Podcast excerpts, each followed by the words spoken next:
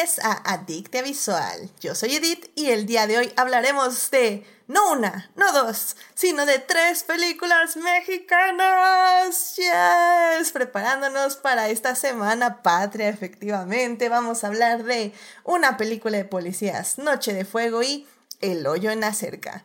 Para discutir, fangirlear, analizar y llenarnos de feels está conmigo Carlos. Carlos, bienvenido al programa. Hola Edith, muchas gracias por invitarme otra vez aquí a Adictia Visual. Un placer, como siempre, acudir aquí a tu programa. Y pues ya tenía un ratito, creo yo, que no me aparecía por aquí, pero pues, siempre es un gustazo estar aquí de regreso. Sí, tienes razón, sí, ya, ya te habías, este, te habías escondido, pero esperemos que ya en este fin de año, con tantas series icónicas de, de tu, de tu área de expertise, ya estés aquí más seguido estos meses. Ah, caray, ah, caray. Ah, sí, es que, es que yo me perfilo más para el fin de año, ¿verdad? Sí, es cierto. exacto, exacto. Tu, tu, tu momento estelar ha llegado a partir de este mes. Pero no, muchísimas gracias por venir, Carlos. Y bueno, pues también aquí está con nosotros Dafne. Dafne, bienvenida al programa. Hola, hola. Muchas gracias. Siempre un gusto estar por acá. Sí, no, muchísimas gracias por venir, Da, para hablar de cine mexicano, que también es tu área de especialización. Así que qué emoción hablar de estas mm, películas. Let's go. Muy bien. Y pues bueno, ya saben, querido público, que si se quieren unir a la conversación, estamos en Twitch en vivo los lunes 9.30 de la noche y los miércoles en el chat de YouTube a las 9 de la mañana. Muchas gracias a nuestros mecenas Juan Pablo Nevado, Melvin Jiménez y Saulo Tarso por patrocinar este bonito programa en Patreon. Si quieren ser adictas como ellos y tener múltiples beneficios, vayan a Patreon a suscribirse. Y bueno, querido público, pues ya antes de hablar de estas tres muy buenas películas, en serio. Digo, yo sabía que habían tenido buenas reseñas, pero me sorprendí, la verdad, me sorprendí. pero bueno, antes justamente de hablar de estas tres grandes películas, evidentemente primero tenemos que salvar lo que amamos.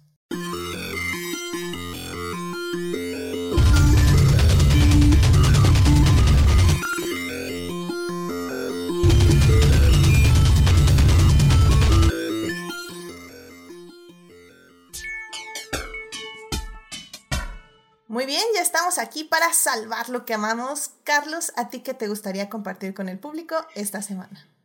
Uy, uy, uy. Pues la tenía lista desde la semana pasada, cuando la terminé y me la eché en tres días, creo, tres, cuatro días. Es esta miniserie que está en Apple TV Plus que se llama Slow Horses, Caballos Lentos, de espionaje y pues ya saben, ¿no? Este tipo de thriller eh, criminal que está basada en la primera temporada y pues las que vienen, porque para mi grata sorpresa ya va a haber una segunda. Este, está basada en la novela del mismo nombre de 2010, escrita por el eh, inglés Mick Herron.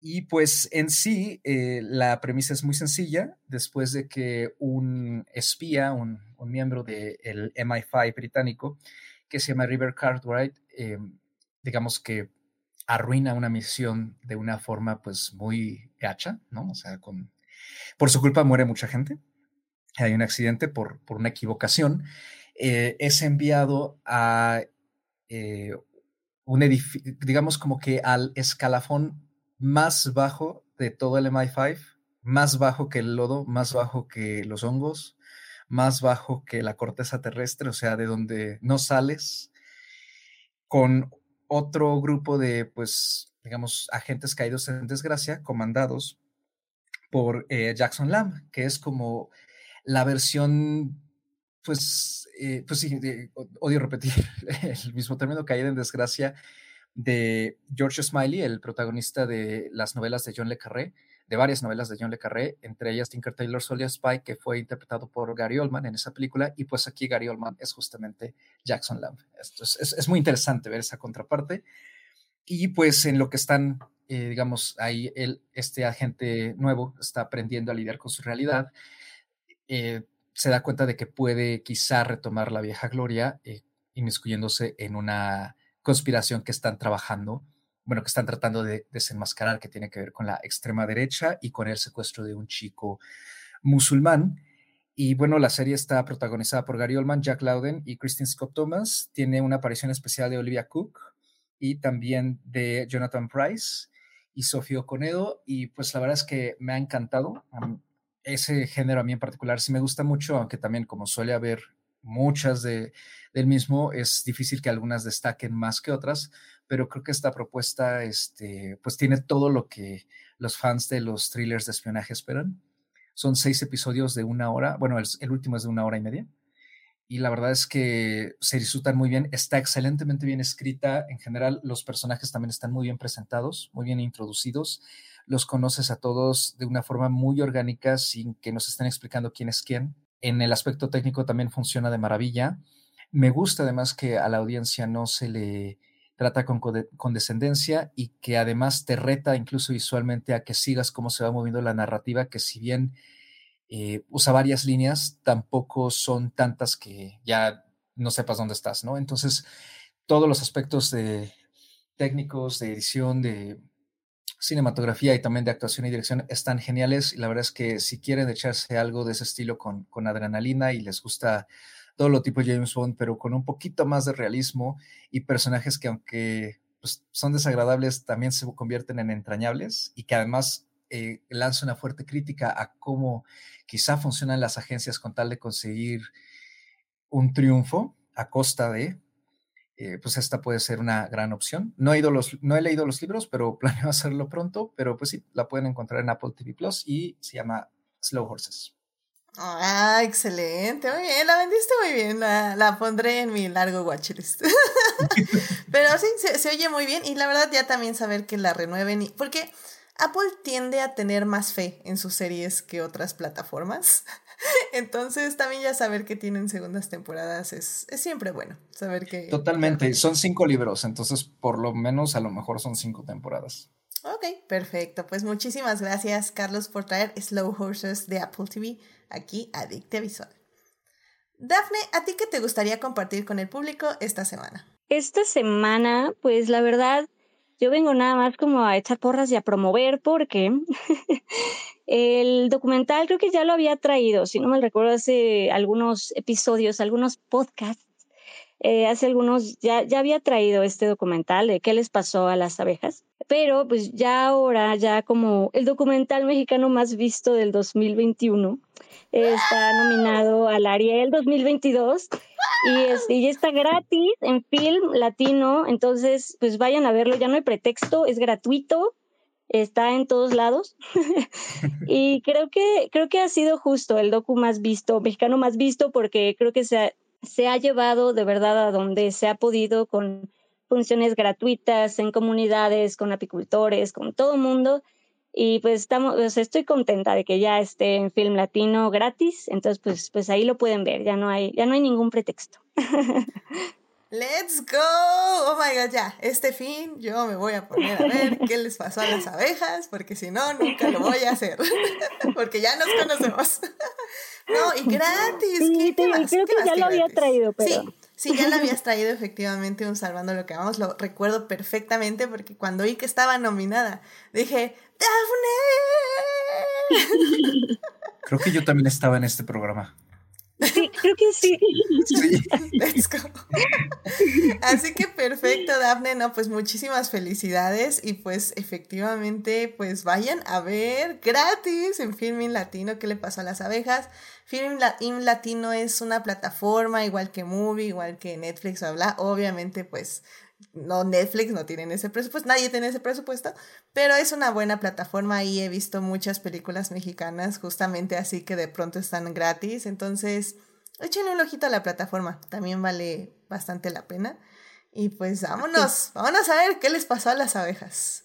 Y... Sí, no, y como dicen, en la plataforma la verdad hay varias cosas, ahí exploren y pueden descubrir buenas, buenas cosas. Perfecto. No, pues muchísimas gracias, Dafne. Muchísimas felicidades por la nominación al Ariel y, y let's go, let's go. Excelente. Sí, ya por ahí anda. Perfecto. Bueno, pues vayan a ver qué les pasó a las abejas en Filming Latino. Em, yo les quisiera compartir esta semana que eh, se estrenó el teaser trailer de La Sirenita de esta película live action que Disney está haciendo básicamente, bueno, más bien que ya hizo y que de hecho en el D23 o whatever fue lo de las noticias de, de Disney esta, esta semana. Em, de hecho, ya pusieron un fragmento que se liqueó ya en internet, ya lo vi en TikTok. Eh, ahora sí que ya vi a la nueva sirenita, esta Hale Bailey, cantar y la verdad es que, wow, lo hace, o sea, se oye muy bien. O sea, yo nada más viendo el teaser trailer, porque los teaser trailers sí se pueden ver, acuérdense. la verdad hasta se me puso la piel chinita, o sea, dije, wow, o sea, sí, esa voz va a ser un éxito. Pero realmente no es lo que les traigo aquí en El Salvando lo que amamos, porque lo que les traigo es lo que me puso así, así, lágrimas, lágrimas a las 12 de la noche del día de ayer o del día de hoy, porque fueron las reacciones. Eh, mucha gente subía a sus niñas reaccionando ante ver a esta chica, este, ser la sirenita dentro de un mundo donde la representación importa y, ver las caras de felicidad cuando veían que Ariel se parecía a ellas, eh, y cómo cantaba y ver que su personaje favorito realmente es alguien que luce como ellas, que tiene el cabello como ellas y que pues está cantando y siendo magnífica. Wow, o sea, en serio, que qué bonitos videos. Ahí les puse un hilo en Twitter eh, de una chava, creo, que recopiló todos los que encontró y gente estaba ahí poniendo más ahí en el hilo. Entonces vayan a verlo si quieren llorar un ratito de ver cómo niñas así de un año, dos, tres, cinco, hasta diez años reaccionaron viendo el tráiler. Ay, no, fue lo más hermoso del mundo. La representación importa, gente, ¿no? esta sirenita no es para ti, este, persona de 40 años, este, blanca en un sillón. es para las niñas, es para las niñas, para que crezcan y se vean en la pantalla grande y se vean. Pues digo, esperemos que esté buena la adaptación. Evidentemente, ese ya es otro tema. Pero, pero bueno, al menos ya, que se vean ahí cantando debajo del mar y, este, y añorando ver más allá de lo que conocen. Uf, no, va a estar, va a ser muy lindo. Qué bueno, me alegra mucho.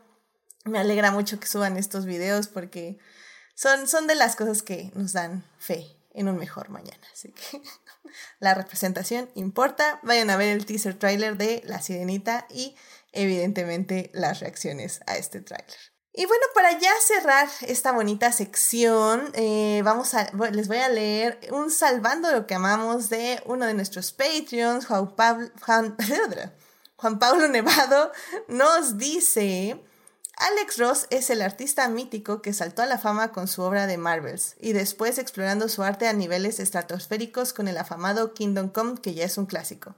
Su arte es fotorrealista y sus pinturas son obras de arte que llevan horas y horas hacerlas. Eso lo posicionó como el artista top que es hoy en día. Pero dejó de lado hacer arte interior y se especializó en portadas. Pero ahora regresa con un pedazo de cómic que desde la portada le corta a uno el aliento y toma a la primera familia de Marvel para hacer una historia con el sabor de los 60, 70s, además tomando diseños y paleta de colores que usaba el rey Kirby. Cada panel, cada imagen, cada splash page exuda calidad, arte y un manejo magistral de color, manejo de página, perspectiva y capacidad de tomar diseños clásicos y darles un pequeño toque de modernidad. Alex Ross no hace empacho de mostrar su amor por los cuatro fantásticos y hace arqueología de sus cómics para traernos personajes e historias muy obscuras. Un verdadero agasajo para la vista e imaginación del lector. Sin duda, un cómic que desde ahora ya se convirtió en un clásico instantáneo sin duda el mejor cómic de los cuatro fantásticos en décadas.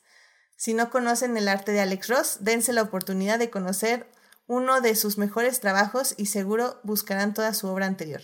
Fantastic Four Full Circle es una carta de amor a los cómics y a la esencia de los cómics. Wow, bueno, muchísimas gracias Juan Pablo por enviarnos este cómic Fantastic Fantastic Four Full Circle de Alex Ross que actualmente está disponible en inglés por 25 dólares y en octubre editado por Panini en México por 485 pesos. Así que muchísimas gracias, cómics, cómics en el Salvando lo que amamos, una cosa muy rara de ver, así que muchísimas gracias. Bueno, pues ya con eso, querido público, podemos irnos al tema del día de hoy, así que saquen los mariachis Y saquen los pañuelos también, porque a la fría. Pero vámonos a hablar de cine.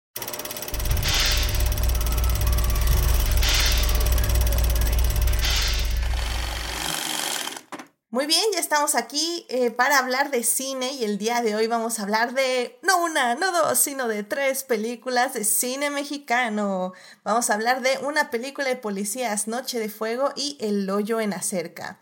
Eh, una película de policías y Noche de Fuego la las encuentran en Netflix en este momento y El hoyo de Acerca Está en Casa Caníbal disponible por la módica cantidad de 35 pesitos, así que ahí la pueden ver tranquilamente rentada, este vale mucho la pena.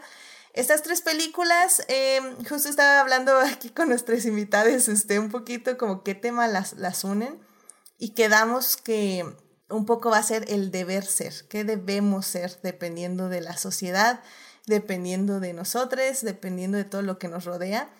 Y pues vamos a hablar de estas tres películas. En la primera parte vamos a hablar de una película de policías, en la segunda parte de Noche de Fuego y en la tercera parte de El hoyo en la cerca. Así que bueno, pues sin más, vámonos a hablar de la primera película.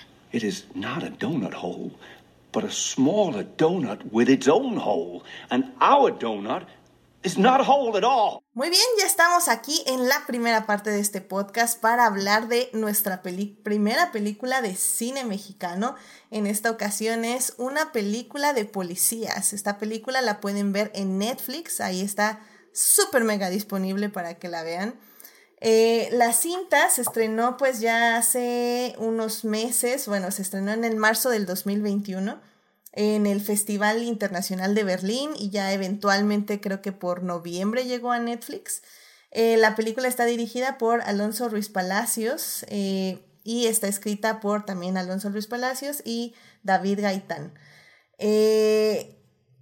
Realmente, ¿de qué se trata? Así como para decirles rápidamente, la cinta se vende como un documental o al menos eso es la forma en que la, inscribieron a varios festivales.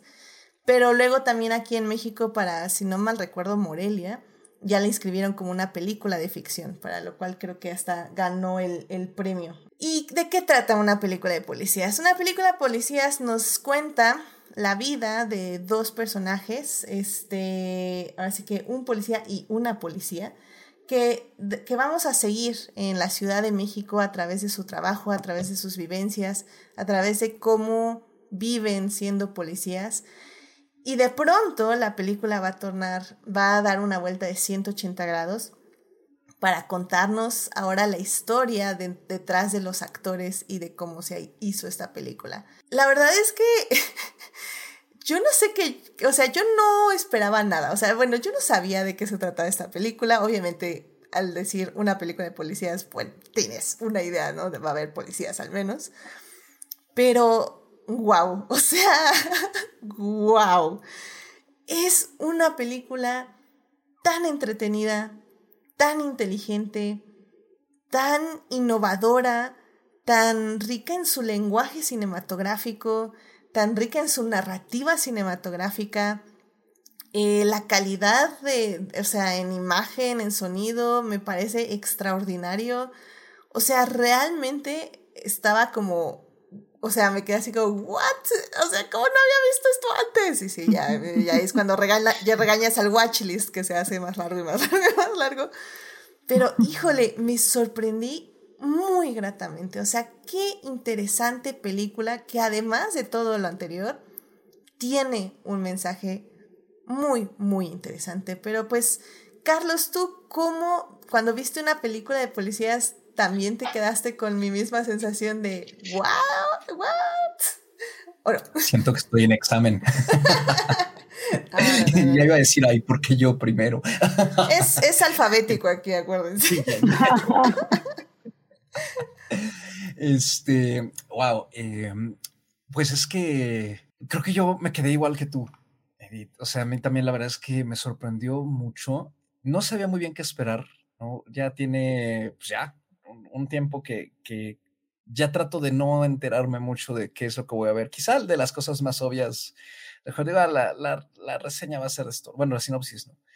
Pero en el caso de esta Ruiz Palacios, como que me quedé con esa idea que tú acabas de resumir muy bien. Y cuando la película empieza poco a poco a desdoblarse y a mostrar cuál es su, pues el juego que está planteando, pues poco a poco me fue eh, volando la cabeza, tal cual, ¿no? Y la disfruté mucho.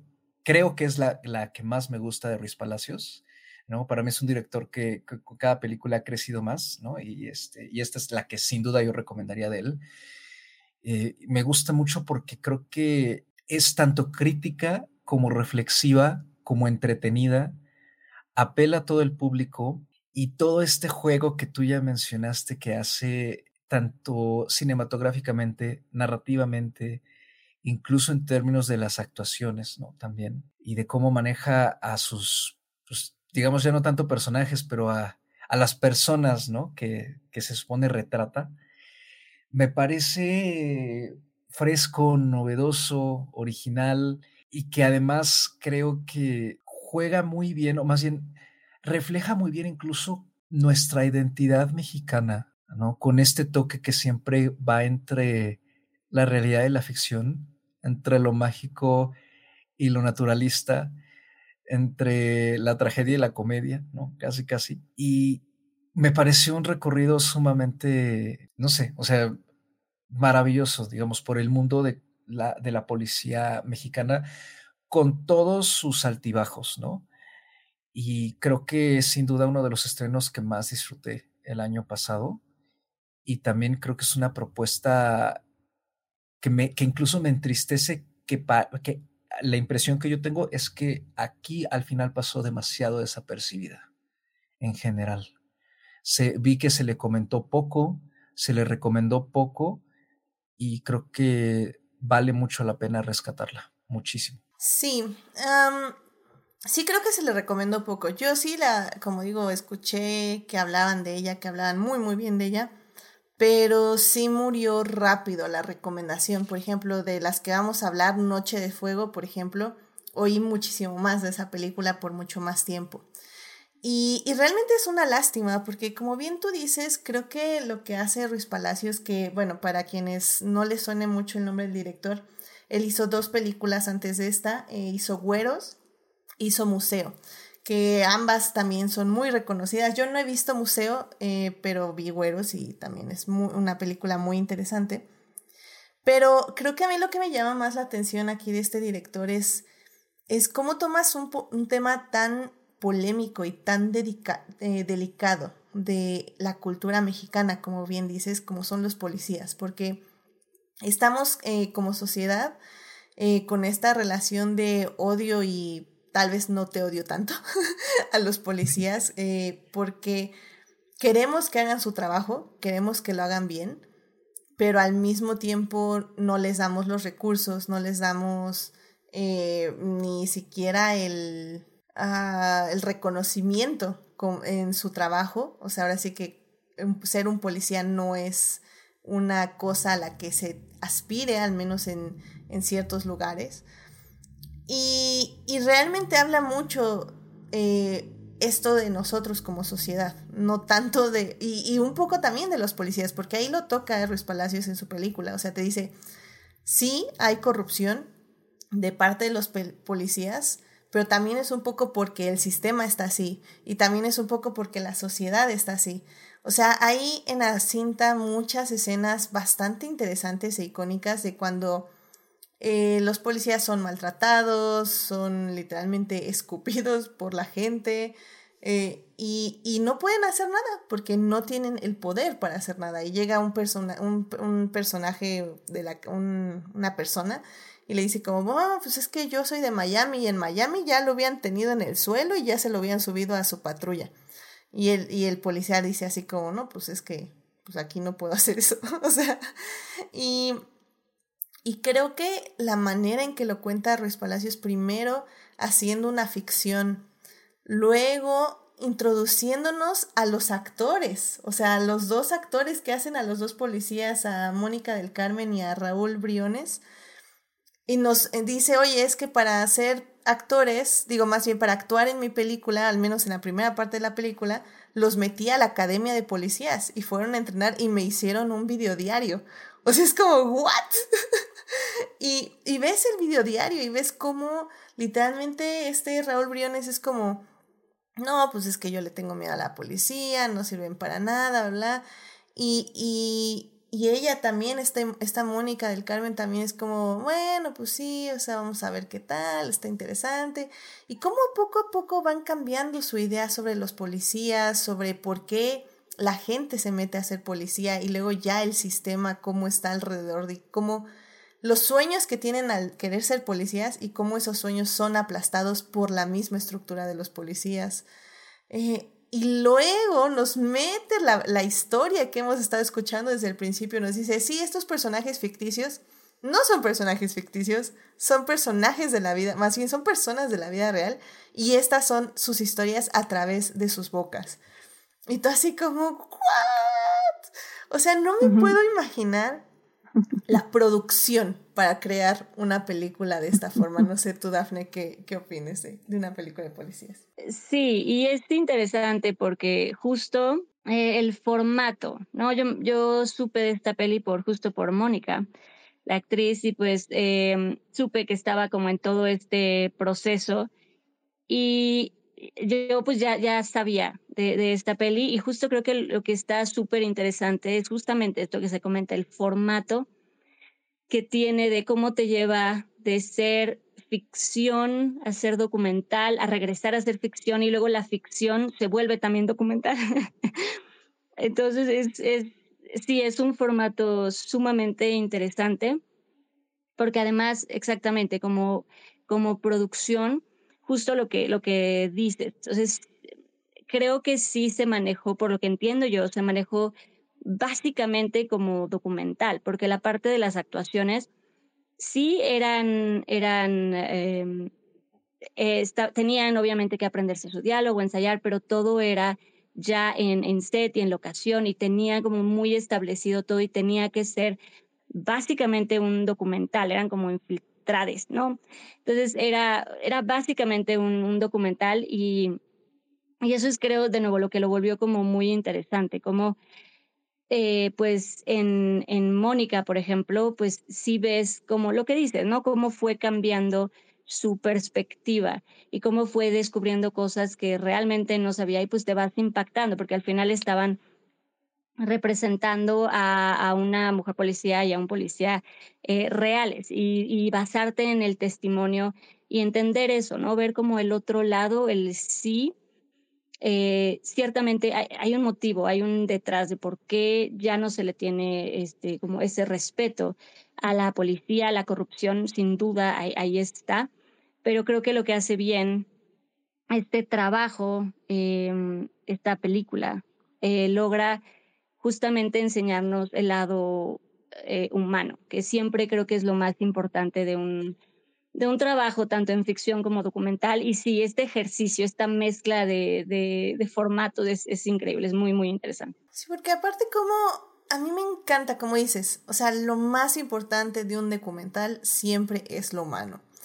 Y cómo nos introduce a ambos personajes. O sea, primero, en sí la primera escena, o sea, la primera escena me parece magnífica de cómo estamos Uf. viendo a esta policía en su, pues ahora sí que en su patrulla, bla, bla, bla y de repente la llaman para que vaya a ver un asunto. Uh -huh. Y cómo de uh -huh, pronto, uh -huh. o sea, sientes la atención porque ves como un tipo se le acerca y empieza a buscar algo como en su bolsa y dices, no manches, va a sacar un arma, obviamente esto es México, nos la va a balear, y no, y saca su no, celular y, y, y el así como... De, no. Y el miedo de yo no sé qué hacer. Claro. yo no estoy entrenada para esto. Yo nadie me Claro, y, y justo porque ya, ya que se baja y entra a la casa, se da cuenta que hay un parto. Y, y, ella literalmente, justo es lo que tú dices, no puedo hacer nada, a mí no me entrenaron, o sea, me dieron tres clases, ya luego nos enteramos que son una clase de cinco horas de primeros auxilios y vámonos. Uh -huh.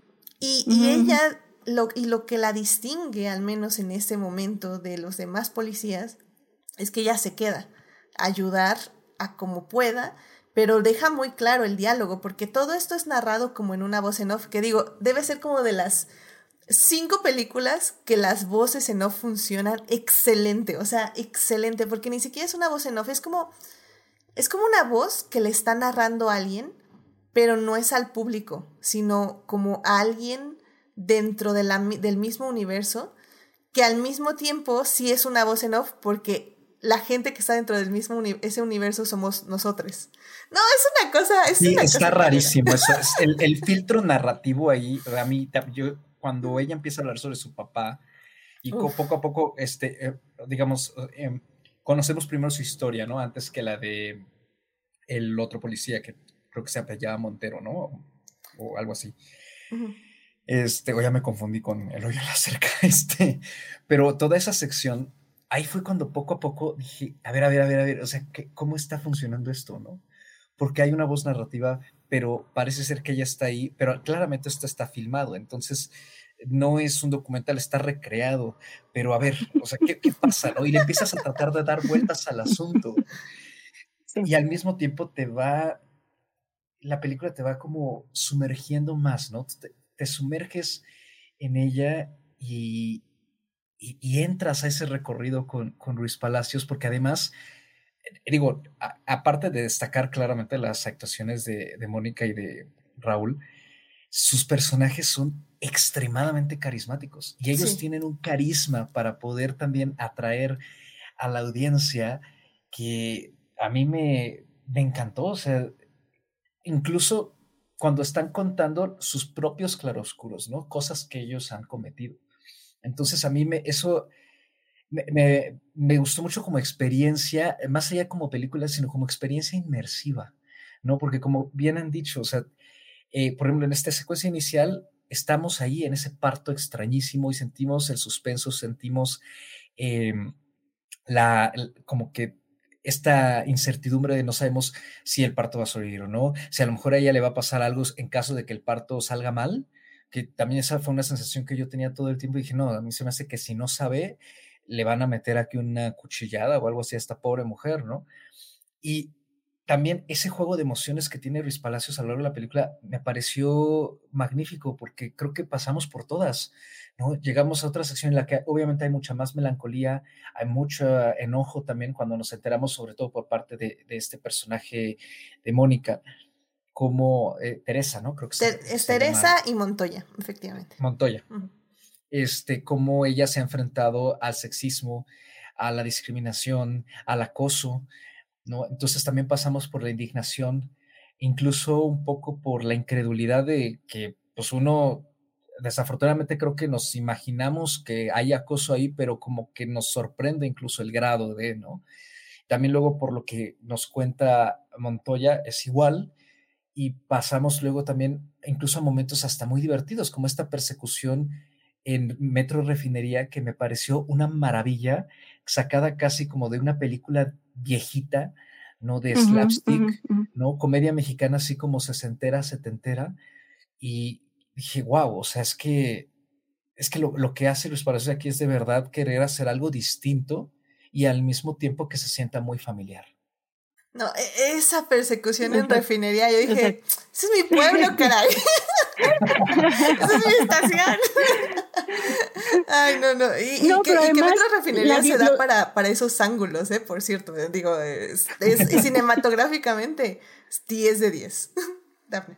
Sí, sí, sí, sí. Sí, 100%. Esa, esa persecución y que además la graba como una secuencia de, de acción, o sea, se hace como una secuencia de, de acción. ¿no? De, persecución y de, es, es una gran, gran, gran secuencia. Pero además creo que lo interesante es que también, o sea, logra llevarte de verdad como generarte muchas, muchos, genera como muchos sentimientos distintos, porque creo que desde que empieza, porque como lo que estamos diciendo, que empieza con el, parto, y que ves que, que pues esta policía habla y que está esta mujer embarazada y que habla y que, y que simplemente Central no envía al servicio médico y como no hacen caso, pues empieza desde ahí a generarte pues cierta indignación y de ahí ya es un viaje, eh, te digo, por todo lo que es este universo em, policía y donde incluso nos mete a esta historia de, de amor con la, patrulla, del, amor, entre, entre, entre Teresa y Montoya, ¿no? Entonces sí es, es la verdad es que sí es un viaje de, de emociones y de sentimientos muy, muy loco. Creo que, y lo, lo mencionó ahorita Carlos también, eh, cuando habla ella de su padre, y, y básicamente de pues, todas las expectativas que nunca pudo llenar, y pero o sea, y todo lo que contaba, o sea, me dolía, me dolía el alma, o sea, porque, pues porque sí, porque trauma generacional, ¿no? Pero en el momento me acuerdo que sacó la carta que le escribe su papá y la vez que está enmicada la carta, yo fue cuando dije, no manches, wow.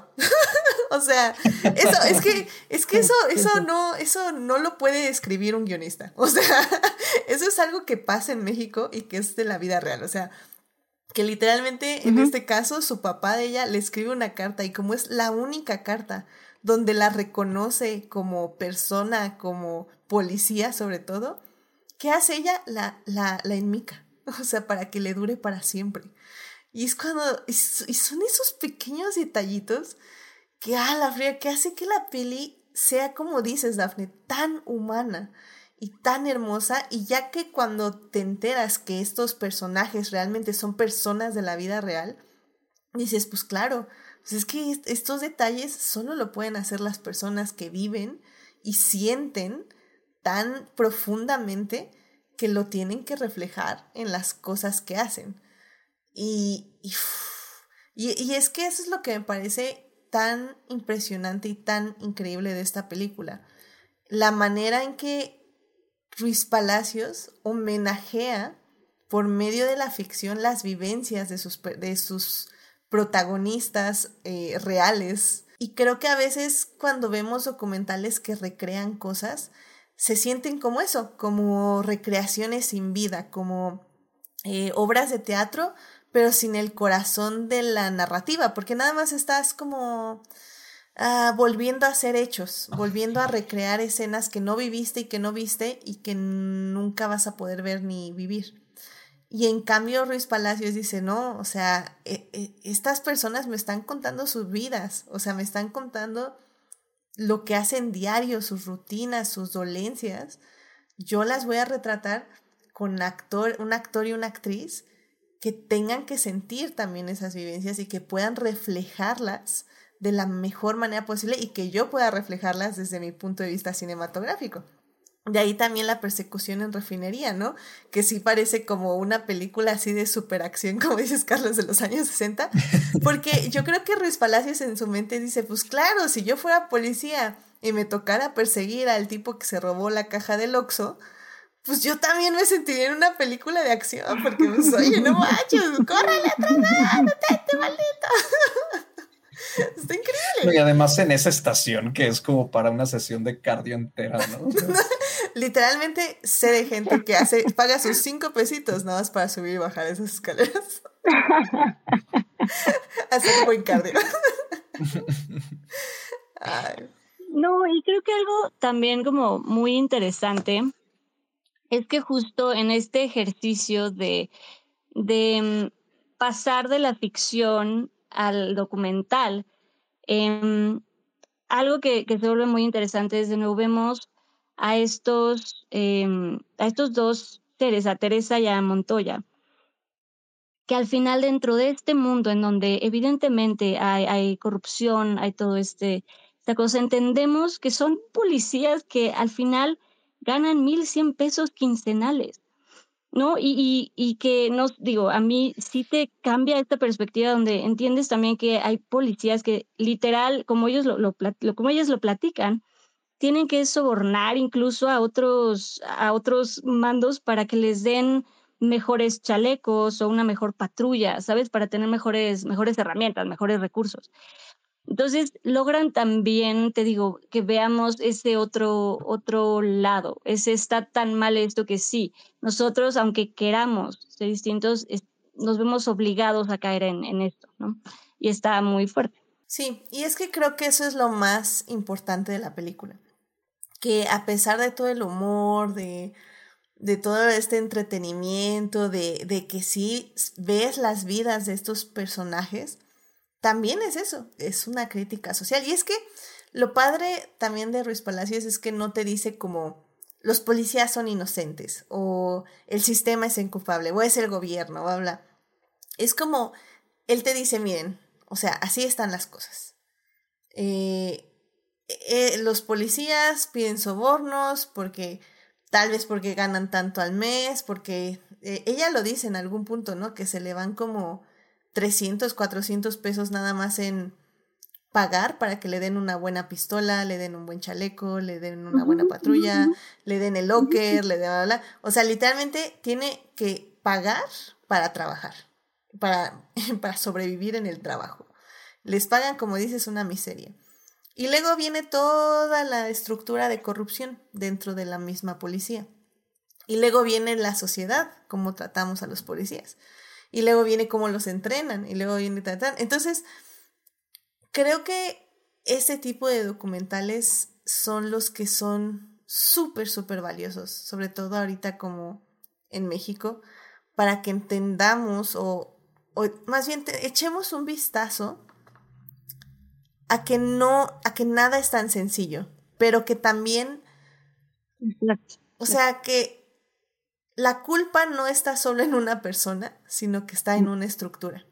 Y que para cambiar esa estructura es un trabajo, o sea, ni siquiera sabría dónde empezar. O sea, y digo, y sobre todo ahorita que estamos con todo lo de la militarización, etc., creo que sobre todo esta película podría o debería tomar más relevancia en las casas de México para que entendamos de dónde viene el problema y que tal vez, tal vez no es una muy buena idea solo sustituir peras por manzanas, cuando realmente es la estructura lo que está mal. ojalá, ojalá la puedan ver, este querido público creo que no se van a, o sea, de las tres películas que vamos a hablar hoy, esta es evidentemente la más, este, eh, approachable, ¿cómo se dice? Fácil de ver. Accesible. Accesible, exacto. Esta es la más accesible. Les va a entretener, se van a reír, van a llorar, se van a indignar, pero se la van a pasar muy bien. O sea, es una peli que realmente se la van a pasar increíble. Eh, si no quieren analizarla como nosotros, así de, ah, es que la narrativa, bla, bla, eh, créanme, no importa, les va a gustar, o sea, no, no les pide que la analicen realmente, o sea, nosotros porque somos snobs, pero, pero creo que la van a disfrutar mucho. Entonces, yo, yo digo que vayan a verla, pues, este, Carlos, unas últimas palabras de esta película que quieras darle al público. Pues digo, creo que lo que ya comentamos aquí es más que suficiente y para, pues sí, recomendarla. Eh, algo que sí me gustaría decir es que yo leí este comentario por ahí, o sea, sí, sí lo vi repetido por varias personas, este, por varias personas en Letterboxd, por ejemplo, y, un par de personas en Twitter. Como ya dijimos, Edith y yo, la película como que parecía ser que no tuvo tanta atracción tras su estreno en Morelia, donde también inexplicablemente se fue con las manos vacías. Yo no, entiendo por qué, pero bueno. Este, y es que sí hay, digamos, esta em, perspectiva, ¿no? De que la película busca ser una apología de la corrupción dentro de la policía. Y yo me topé por ahí un par de críticas que decían que, o sea, que Ruiz Palacios nos, nos quería vender que, pues, que la policía son santos incomprendidos, ¿no? y, como que busca mm. limpiar su nombre. A mí me pareció completamente errónea, la, me parece más bien simplista, ¿no? Porque como bien dijiste tú, Daphne, es que, es que hay, un, hay unos matices y una complejidad eh, pues muy fuertes dentro de todo lo que él está proponiendo y de cómo él va deconstruyendo la figura del policía, ¿no? Y desdoblando todos esos eh, aspectos negativos y, positivos, más negativos que positivos, desafortunadamente. Este, eh, y, me quedo con algo que tú dijiste, ¿no? Que es justamente, creo que, y que creo que es parte de lo que Ruiz Palacios plantea, es, o sea, cómo es que también nosotros, o sea, le hemos perdido como sociedad ese respeto o, o, ya no vemos a la policía como una figura de autoridad, sino vemos como otra cosa, pero que finalmente todo forma parte de un sistema viciado, ¿no? Del que pues estamos intentando salir, pero al mismo tiempo parecía ser que no, no nos deja salir, al contrario, ¿no? Nos, nos sigue arrastrando con él.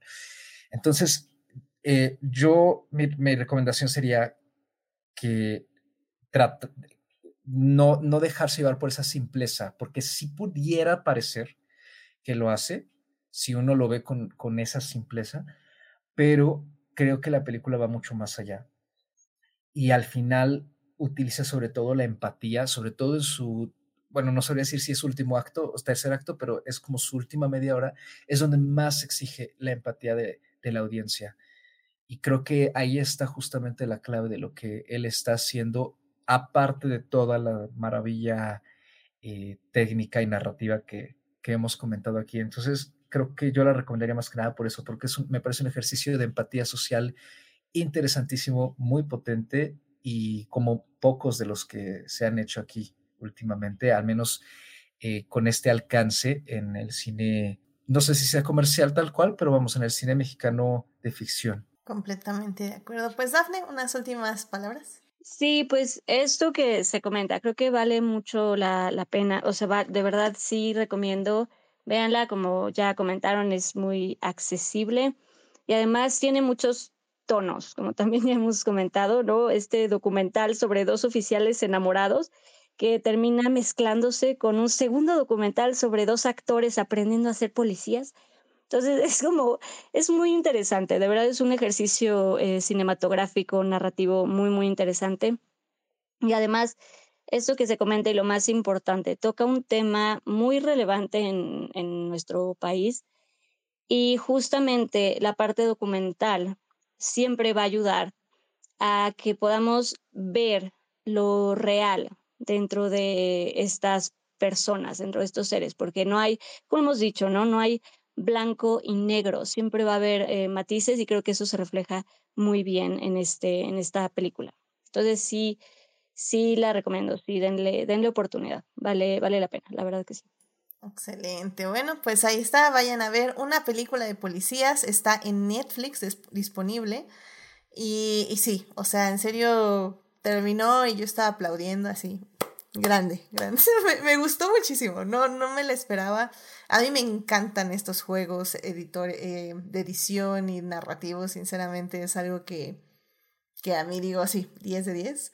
Entonces, a mí me compró nada más por eso, pero realmente es, es una película que, como ya dijimos, es muy, muy importante, muy interesante y que sobre todo para entendernos como sociedad mexicana, sobre todo sociedad mexicana de la Ciudad de México, creo que es parte de lo que tenemos que entender para generar empatía y tal vez en algún punto poder cambiar este, eh, pues no sé si este mundo, pero al menos esta ciudad.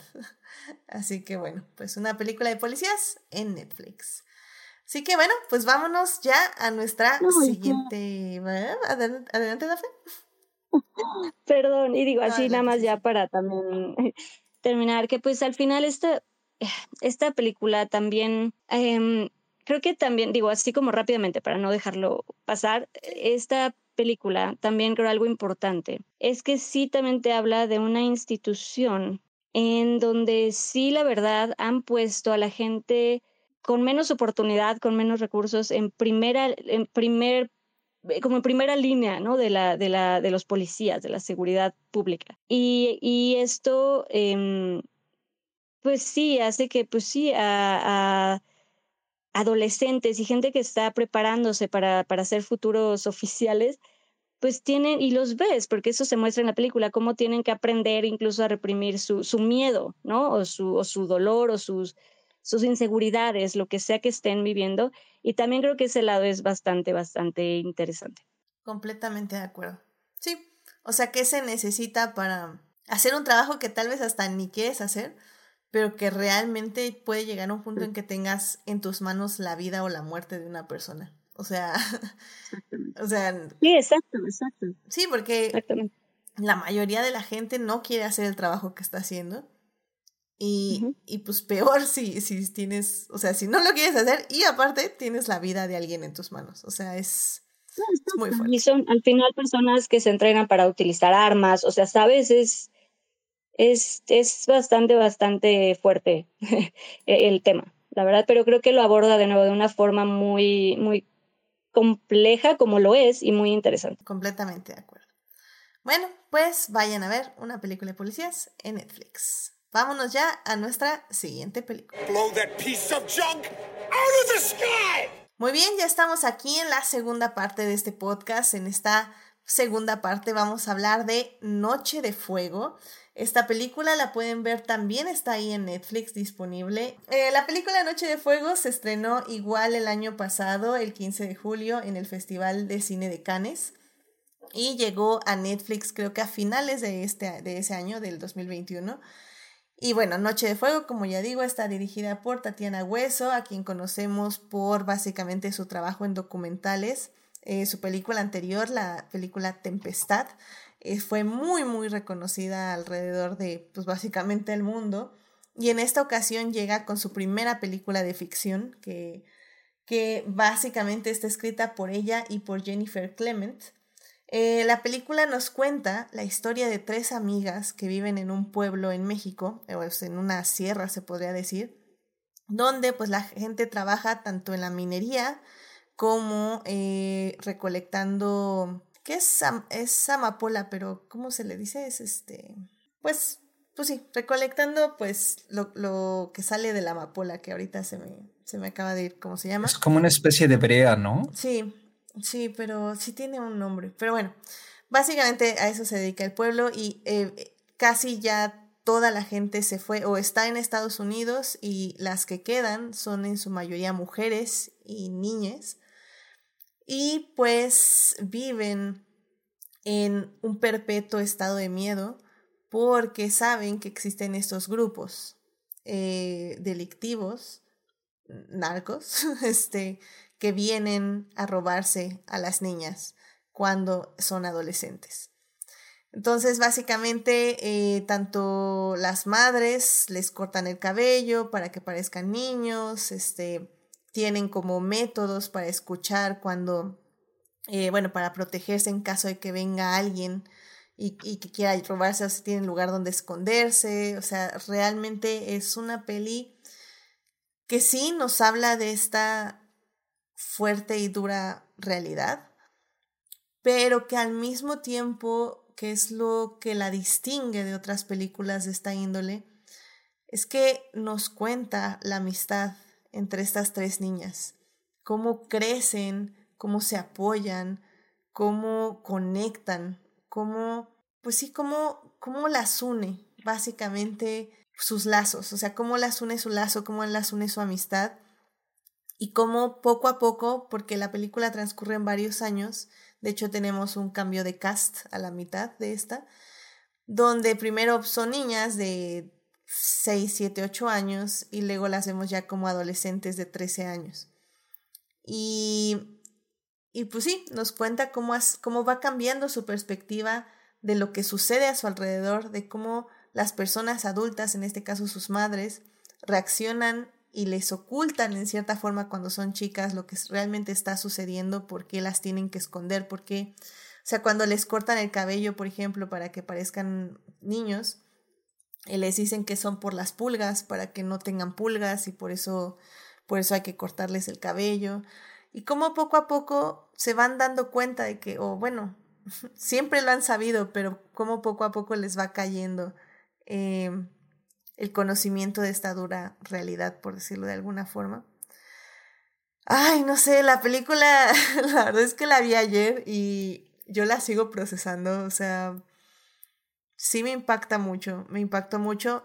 Em, si me siguen en las distintas redes, sabrán que hace unos, unas semanas también vi la película que se llama Mustang, que es una película que también nos cuenta la historia de un par de, de chicas, mujeres, eh, que son hermanas y que se enfrentan, no me acuerdo, es en Turquía, ¿no, Carlos? Mustang, sí. No me acuerdo. Sí, sí, es en Turquía.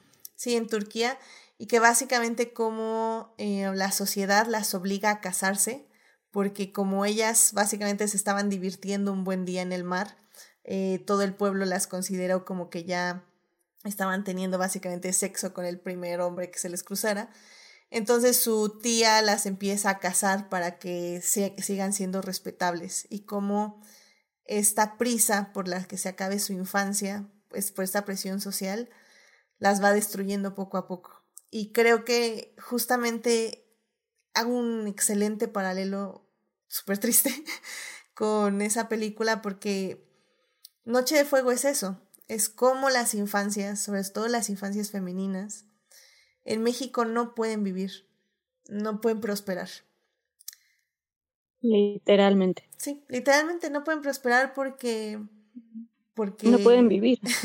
porque se mueren, o sea, porque las secuestran, porque las matan. Y...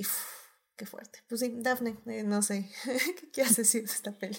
Sí, no, y justo a mí esta, esta película a mí también me parece una cosa muy, muy, muy, muy bonita, muy bien hecha, pues eso quiero decir. El tema es súper triste, es crudo, es fuerte, pero creo que está manejado de una forma muy sensible. Creo que eh, algo muy interesante eh, es que no se enfoca, que la vemos, claro que está, pero no se enfoca, o, o al menos yo sentí que el punto principal no estaba en la violencia, eh, sino justo lo que decías, eh, viene en, eh, en, estas tres niñas, en Ana, en Paula y en María, y cómo se ven obligadas y se tienen que acostumbrar a vivir de cierta manera y tienen que adaptarse, pero logran, de alguna manera logran adaptarse y logran tener esta infancia que aunque uno, una lo pueda ver como una infancia muy difícil y dura,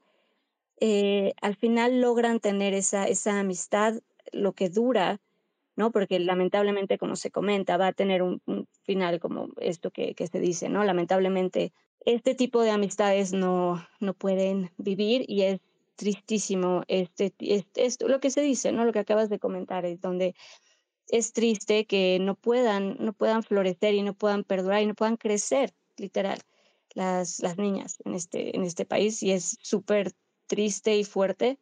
Y creo que lo aborda desde un lado más profundo, o sea, que te pega justamente porque se aborda desde un lado de la amistad y desde un, lado como de, de, de, sentimiento, porque por todos lados, incluso eh, entiendes a la mamá, que si bien la vemos como un poco fría, entiendes perfectamente que lo que quiere es salvarle la vida a su hija, ¿no? O sea, sabes, tiene, todos los personajes tienen como, como su, su sensibilidad y eso es algo como muy muy interesante que a mí me, me gustó mucho de, de, esta de esta peli. Y creo que es bueno resaltar lo que mencionas de sobre todo me recuerda a sin señas particulares eh, en el aspecto de que no vemos la violencia. O sea bueno en señas particulares lo vemos justo al final creo que el último acto es donde ya vemos en sí la violencia visualmente pero incluso Noches de Fuego no hay, o sea, hay un momento de violencia.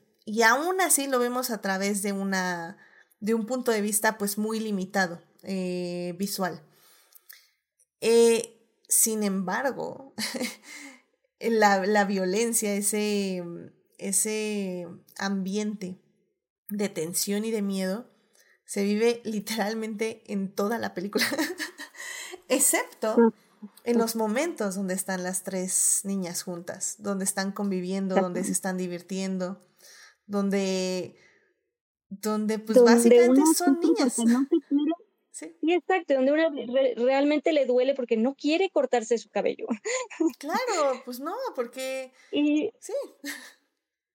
Y son detalles, pero es, es como muy, tiene mucho corazón, es como muy, muy profundo. Y justamente esa amistad es lo que va a hacer que el final, en donde, digo, véanla, pero pues sí, spoiler, spoiler alert, en donde al final, donde pues sí, ya pasa el, el, el bueno, no sé, podemos decir, no sé. Ah, digamos, pasa, no, no vamos a decirlo como tal, pero yo, yo lo vi venir desde el inicio, o sea, pero...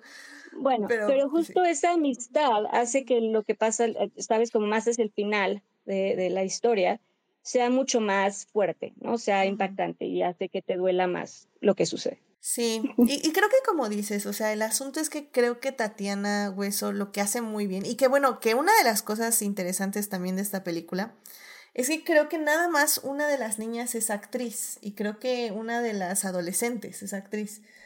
Todas las demás personas que salen en esta película son, o sea, sí, son personas que contrató para que actuaran, pero que realmente no tenían mucha experiencia de actuación. Entonces creo que al igual que en nuestra anterior película y en la película que sigue, eh, hay muchísimo, hay mucha, no sé si es sabiduría, pero al menos mucha experiencia manejando personas que nunca han estado frente a una cámara. O sea, realmente aquí es que yo es cuando veo este tipo de películas y, luego veo otras y dicen, bueno, es que la niña no sabía este, actuar muy bien, es una niña, ¿qué querías? Les digo, oigan, perdónenme, pero es que yo he visto eh, directores y directoras, que por ejemplo es en el caso ahorita de, de Tatiana Hueso, que tienen una dirección de actuación con niñas, en este caso niñas, excelente. O sea, es que esas niñas, ufa, qué actuaciones. O sea, sinceramente muy hermosas, siendo niñas, preocupadas. Eh, cuando justamente cuando dice Daphne que le cortan el pelo, ah, la friga, o sea, siente su dolor, o sea, lo sentí en mi corazón y eso que yo soy de las personas que me cortan el pelo y es como, eh, X. Pero sí entiendo que a muchas personas les duele y entiendes cuando a ella le duele, evidentemente, cuando le cortan el cabello. Entonces, sí, aquí es cuando yo por eso cuando me dicen, es que es una niña, es un niño, pues ¿cómo querías que actuara bien? No, discúlpenme, pero es que aquí sí caen en la dirección. no, es que es la dirección. Ahí sí, sinceramente es la dirección. 100%. O sea, si no sabes manejar personas, no dirijas. O sea, punto. No, pues perdón. Literal, ¿no? Literal. pero pues bueno, Carlos, ¿tú, tú qué, cómo, cómo absorbiste esta película cuando la viste? Eh, pues también fue un golpe duro, ¿no? Porque eh, me parece que lo que hace Hueso, a mí la verdad es que Tempestad eh, me gusta mucho por sus aspectos técnicos, pero no comparto el entusiasmo general que hay por, por ese documental. Me pareció que, que le faltaba rumbo y me gustó mucho más este trabajo de ella. Y creo que tiene muchísimos aciertos. estoy completamente de acuerdo con lo que tú dijiste, Edith, ¿no? que te recordabas enseñas particulares. De hecho, eh, en uno de los eh, episodios de mi programa, justamente eh, hace poco hablamos sobre, bueno, ya tiene un par de meses, hablamos sobre la civil y hablamos de que es esta triada de películas muy recientes, ¿no? La civil, sin señas particulares y, y Noche de Fuego, que parecieran tratar el mismo tema o un tema muy similar eh, las tres películas están dirigidas por mujeres y cada una tiene aciertos. Eh, la civil, desafortunadamente, tiene, al menos ese fue el consenso en el programa, tiene muchos más errores que aciertos, eh, pero justamente buscaban en particular, sin señas particulares y, y esta, pues llevarnos por un camino en el que más que violencia gráfica fuera la violencia que ella fuera y cómo poco a poco va introduciéndose en el entorno de las protagonistas, ¿no? Sí, finalmente todas son protagonistas, este, son mujeres. Y cómo esta violencia les va cambiando su realidad. Y la forma en que lo hace Hueso aquí también me gustó mucho. Creo que es muy potente. Eh, he visto comentarios a favor y en contra de su estilo documentalista. Creo que en Noche de Fuego le hace un gran favor su trayectoria como documentalista. Quizá en términos de ritmo narrativo, la, justo esta transición temporal, eh, una vez que ocurre, para mí la película como que se así en lo que retoma el rumbo hacia lo que va a ser el, el final, que me parece muy contundente, ¿no? Pero creo que en general le ayuda muy bien para pues sumergirlos en cómo es la vivencia en este en esta pequeña localidad perdida en aquí ella la ambienta en Jalisco, la novela original de esta ay, se me va el nombre eh, Jennifer Clemens. Este creo que está ambientada en Guerrero y em, La novela se llama Lady D. Y pues eh, me gusta mucho como, lo, que, lo que ustedes han comentado, o sea, la, forma en que ella dirige al elenco, en particular al elenco infantil, que me parece mucho más potente que, que el otro. Creo que justamente esa transición temporal eh, como que nos, nos saca un poquito de onda, ¿no? Y entonces eh, como que tenemos que iniciar otra vez como que a reconocernos con, con las actrices, a, a, los personajes con las actrices, y este, pero creo que la forma en que ella va retratando esta sororidad es el punto más fuerte de la película, ¿no? Como al inicio a través del juego y de también estas, pues digamos, mentiras, entre comillas, por parte de las mamás y de otros miembros de la comunidad, pues justamente buscan proteger a las niñas, pero siempre ese peligro está allá afuera. Y esa relación es justamente por, estoy muy de acuerdo con lo que acaba de decir, es por lo que eh, pues la segunda parte de la película pega tan duro conforme vamos descubriendo exactamente hacia dónde se dirige el destino de estas eh, jovencitas, ¿no? Y de cómo es que estas comunidades en numerosos estados del país, en zonas pues prácticamente alejadas de, la autoridad eh, estatal, federal, pues han quedado aisladas y viven en un estado continuo de alerta, terror y en el que no pueden desarrollarse, pues primero como infantes, ¿no? O sea, tener, vivir una infancia sana, normal, eh, con inocencia, pero que al mismo tiempo haya descubrimiento sin que haya peligro. Y después, obviamente, cómo no pueden seguir adelante con sus vidas cuando van creciendo porque pues, está esta esta misoginia. ¿no? Particularmente creo que también eso es lo que ella busca resaltar con la película, es una agresión hacia las mujeres eh, en distintos parámetros, no solo el físico, sino también el emocional, ¿no? Porque por algo también es que em, estas mujeres se, encuentran solas porque los hombres las han dejado, sus parejas las han dejado en general, para buscar una mejor vida, pero al mismo tiempo esto las convierte en personas muy vulnerables, ¿no? Por una sociedad que no que en lugar de apoyarlas, al contrario, les hace las cosas más difíciles. Entonces, creo que como ella lo retrata todo con este tono que quizá pueda ser distante para algunas personas, para mí es más bien crudo, eh, funciona muy bien. O sea, me gusta que la película no es explotativa, me gusta que no es eh, lastimera, me gusta que no es eh, melodramática ni telenovelera tampoco.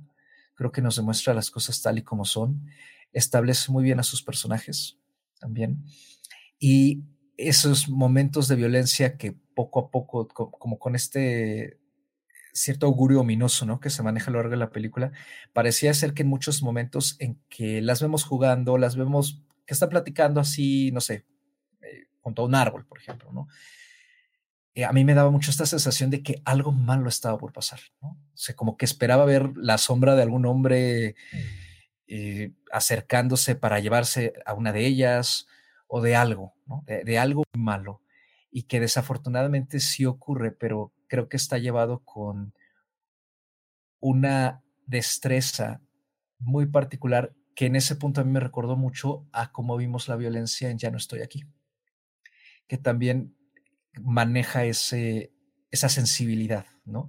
Para que el, el, el enfoque de la película sí sí esté un poco en la violencia que rodea a estas personas, pero que no se vuelva el centro de, porque queremos, la, directora en este caso quiere que las conozcamos a ellas por quienes son, niñas a las que no se les ha dado la oportunidad de disfrutar su infancia y su inocencia, como muchas otras personas sí tienen, eh, pues, la suerte de poder hacerlo.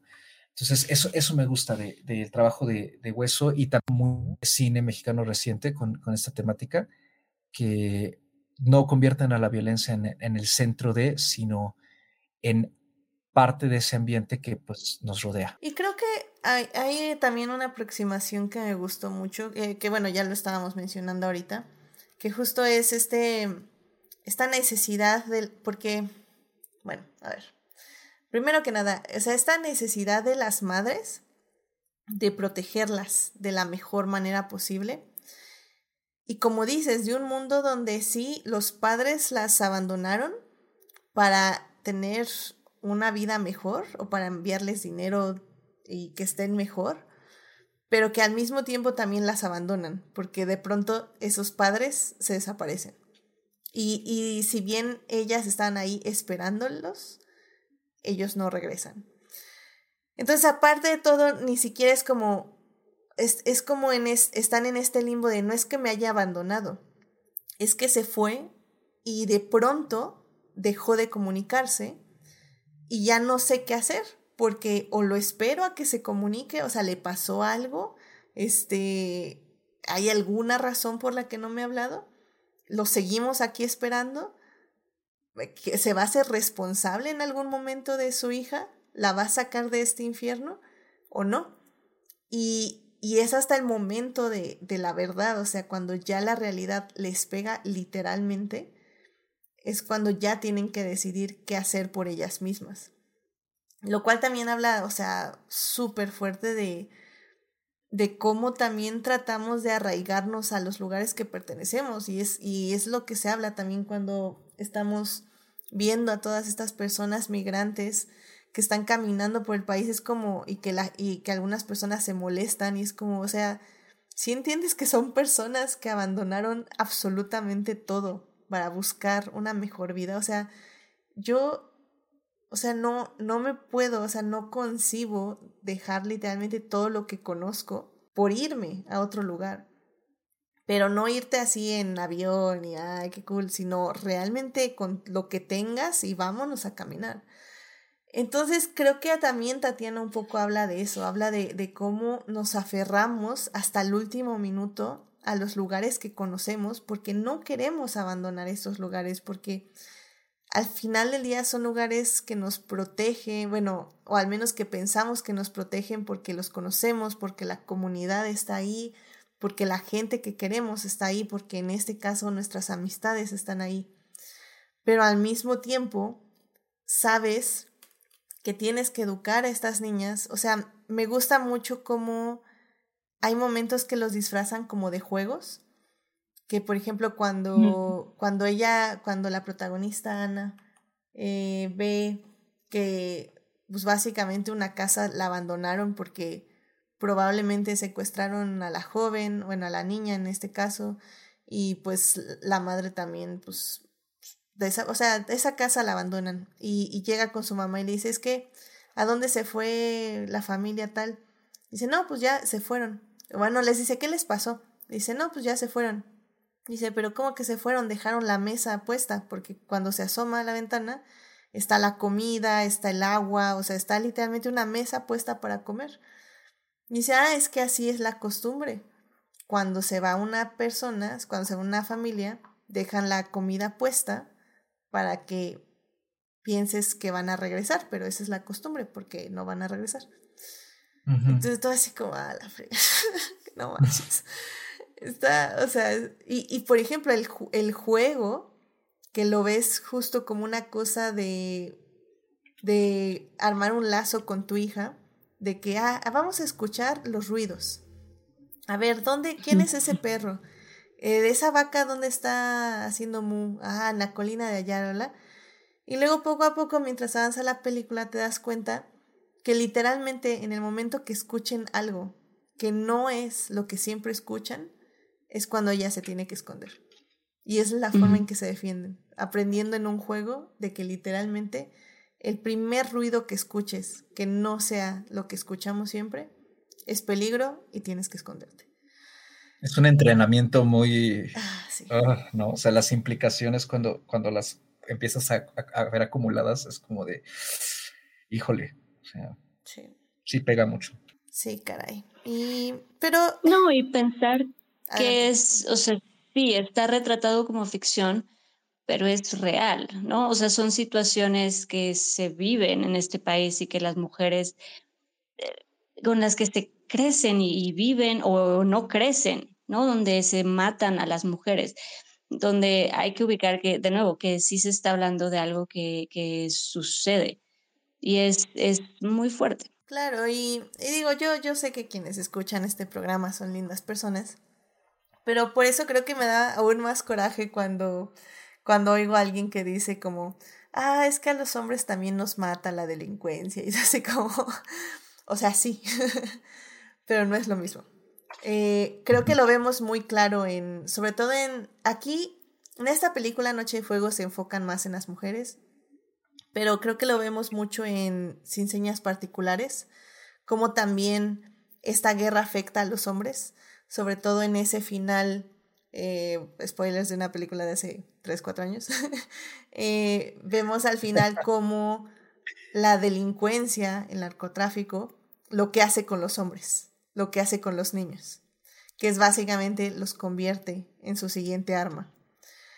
Y, y es que sí, es igual de trágico, o sea, créanme, es súper trágico ver cómo los hombres se consumen en, en, el, la misma misoginia y en la misma violencia y se convierten en la misoginia y en la violencia. Y creo que eso lo vamos a hablar un poco en la siguiente película que, que, discutiremos aquí. Pero la violencia en la que se somete a las mujeres en este país es completamente diferente. Es que no sé, ahora sí que no vamos a competir, no vamos a decir cuál es más trágico. Simplemente tal vez es hasta más doloroso porque, porque sí, o sea, se siente que algo que queda muy claro en esta película es que se siente que estas mujeres solo están viviendo para el momento en que algo malo ocurra. Es lo que decías, ¿no, Carlos? Que sientes que en cualquier momento va a pasar algo terrible. Y, es por, y, y, lo sientes así porque ellas lo viven así. No es porque ellas quieren que pase algo terrible, es porque están preparadas para el momento en que pase algo terrible. Ah, sí, no. Está muy cañón. Pero bueno, sé que es difícil, Dafne, pero ¿por qué la debería ver el público? Y hago una, una conclusión. No, bueno. Yo, yo sé, van a decir, no, qué fregas me voy a acercar de esta película, ¿no? No, es, pero no, pero creo que, de nuevo, creo que es un ejercicio, justo por lo que acabamos de comentar, es importante. Es, em, como decíamos, tiene una sensibilidad, creo yo, bastante, em, o a, mí punto de vista bastante acertada. Creo que cuentan este, esta historia desde una sensibilidad en donde le permite hacer denuncia, pero también te permite escuchar y ver esta película y ver esta historia y, y al mismo tiempo, de nuevo, es como este hablarte de un tema, pero suave, para que lo entiendas y lo veas. Y creo que lo hace bastante bien, porque de nuevo son temas reales, son, es una realidad de nuestro país y creo que lo, de nuevo, lo aborda de una forma muy inteligente.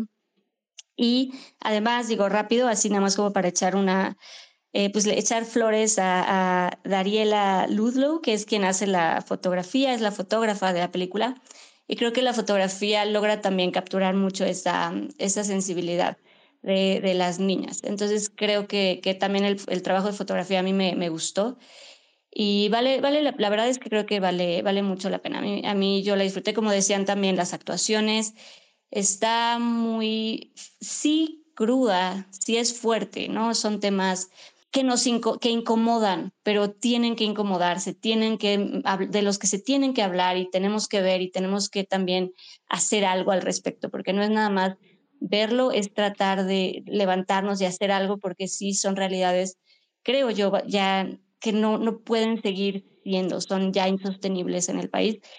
Entonces creo que sí hay que verla, hay que reflexionar al respecto y pues eh, desde, nuestra, desde nuestro campo tratar de hacer algo. Ahora que mencionas la fotografía, eh, hay un momento que me gustó mucho. Bueno, eh, cómo está fotografiado. eh, obviamente el final, la fogata, me parece un momento, bueno, o sea, devastador, pero, pero visualmente fuerte. Uh, pero eh, hay otro que me gusta mucho que es cuando viene una de las amigas, si no mal recuerdo, es esta Paula. Este viene caminando así con la mochila, va hacia la escuela y empieza, le pasa por encima este avión que va tirando veneno para matar las cosechas. Uh -huh. Y uh -huh, tiene que, uh -huh. o sea, tira la mochila y empieza a correr hacia la escuela para protegerse de pues, todo el veneno que está respirando y cómo ellas la, la llevan al baño y le empiezan a echar agua y, y uh -huh, está el profesor que uh -huh. obviamente quiere ayudar pero pues también sabe que pues no puede entrar porque pues literalmente la desvisten para pues para bañarla. Y entonces vemos como el profesor está afuera eh, cabizbajo desde, la vemos desde una pequeña ventana y al mismo tiempo vemos como las niñas están tratando de ayudar a su amiga para, para quitarle todo el veneno que le cayó en el cuerpo. O sea, es un momento que tal vez eh, no tiene mucho que ver con la trama, comillas, comillas, porque sí tiene, pero, pero en la fotografía me pareció muy, muy bello en ese aspecto. O sea, está muy, muy bonito como, cómo se acercó a todo ese momento, me pareció muy bello. Pues Carlos, ¿por qué, ¿por qué deberían ver esta película, nuestro querido público? Eh, Oscar, ahorita que mencionas esta secuencia del veneno, o sea, es que además está eso, ¿no? es que desde parte de la violencia, Sí. aparte hay que cuidarse del aire porque, no, hombre, o sea, es como, no, no, no. Eh, y también a mí esa, esa secuencia me gustó mucho. Y pues em, creo que lo que ustedes dos han eh, dicho en general eh, refleja muy bien los motivos por los que la película también es muy recomendable. creo que esto, esto lo, lo comentamos también en, en, mi programa. A lo mejor pues sonará un poco repetitivo. Aquí en Adicta también ya se habló de, de particulares. Creo que yo estuve en ese programa también. Probablemente, Daphne. Este o tal vez no, y por eso me odiaste un rato, Daphne. No me acuerdo. la checamos, la checamos. No me acuerdo, creo que sí estuvimos en ese. Bueno, independientemente de eso, o sea, a lo mejor habrá quien piense que, pues, que suenan un poco similares las películas o que la temática es, es eh, muy parecida y que, pues, ¿cuál es la diferencia, no? De, pues, ya vi una, ya vi todas. Eh, yo creo que no, o sea, eh, me parece que en este caso, en primera hay que recordar que el cine finalmente sí es una expresión de, de la sociedad en que vivimos, ¿no? Y de muchos problemas que, que, aquejan a nuestra sociedad y a lo mejor a cierto sector de la sociedad como el que eh, pues estamos, por ejemplo, aquí en, en, la Ciudad de México o en otras de las ciudades grandes de los estados, a lo mejor nos parece lejano, ¿no? Pero para una gran parte del país esta, esta situación es desafortunadamente pues, un calvario todos los días. Entonces, creo que no hay que, en primera, no hay que desdeñar eso y en segunda, creo que es otra propuesta más que nos puede ayudar a hacer una reflexión muy fuerte, un ejercicio de empatía sobre justamente las situaciones que aquejan a ciudadanas y ciudadanos mexicanos eh, y los problemas en particular a los que se enfrentan ciertos grupos sociales, ¿no? En este caso las mujeres y, las niñas, este, en este tipo de comunidades. Y pues simplemente ayudarnos a conocer esa realidad, ¿no? Creo que ya con eso la película vale muchísimo la pena. Obviamente también eh, el talento que hay detrás eh, del crew, del equipo, ¿no? de la directora, eh, todo el equipo de producción, el elenco también, por supuesto, me parece que es súper destacable. Eh, la historia, además, creo que aparte de hablar sobre la violencia en el país, pues es un ah, bonito, pero al mismo tiempo trágico cuento sobre amistad, ¿no? sobre sororidad, sobre lazos. Y es un coming of age bastante bien hecho. Entonces creo que también por ese lado es muy, muy recomendable. Y pues si les, si les gustó Tempestad o si también este, quieren seguir explorando del cine actual y además sobre todo el hecho por directoras que yo creo que sí tienen una mirada bastante distinta, porque yo me imagino esta película hecha por un hombre y la verdad es que solo veo sangre por todos lados, una especie de réplica de, de Ellie y no necesitamos eso, la verdad. Creo que ya con lo que vemos en el gráfico eh, tenemos bastante. Gracias, pero no gracias. gracias, gracias. Creo que, creo que ya con eso, o sea, me parece que son eh, motivos suficientes para echarle un ojo, ¿no? A, a, este tipo de trabajos y a lo que se está produciendo y, y pues esperar eh, el tercer largometraje de Tatiana Hueso, ya sea que regrese al cine documental o, o, que vuelva a hacer otra cosa de ficción, pues con bastante ímpetu. ¿no? Sí. sí, que además Digo, así como detalle, a mí los títulos, tanto Noche de Fuego como en inglés Prayers for the Stolen, me encantan. No sé, creo que son grandes. No sé.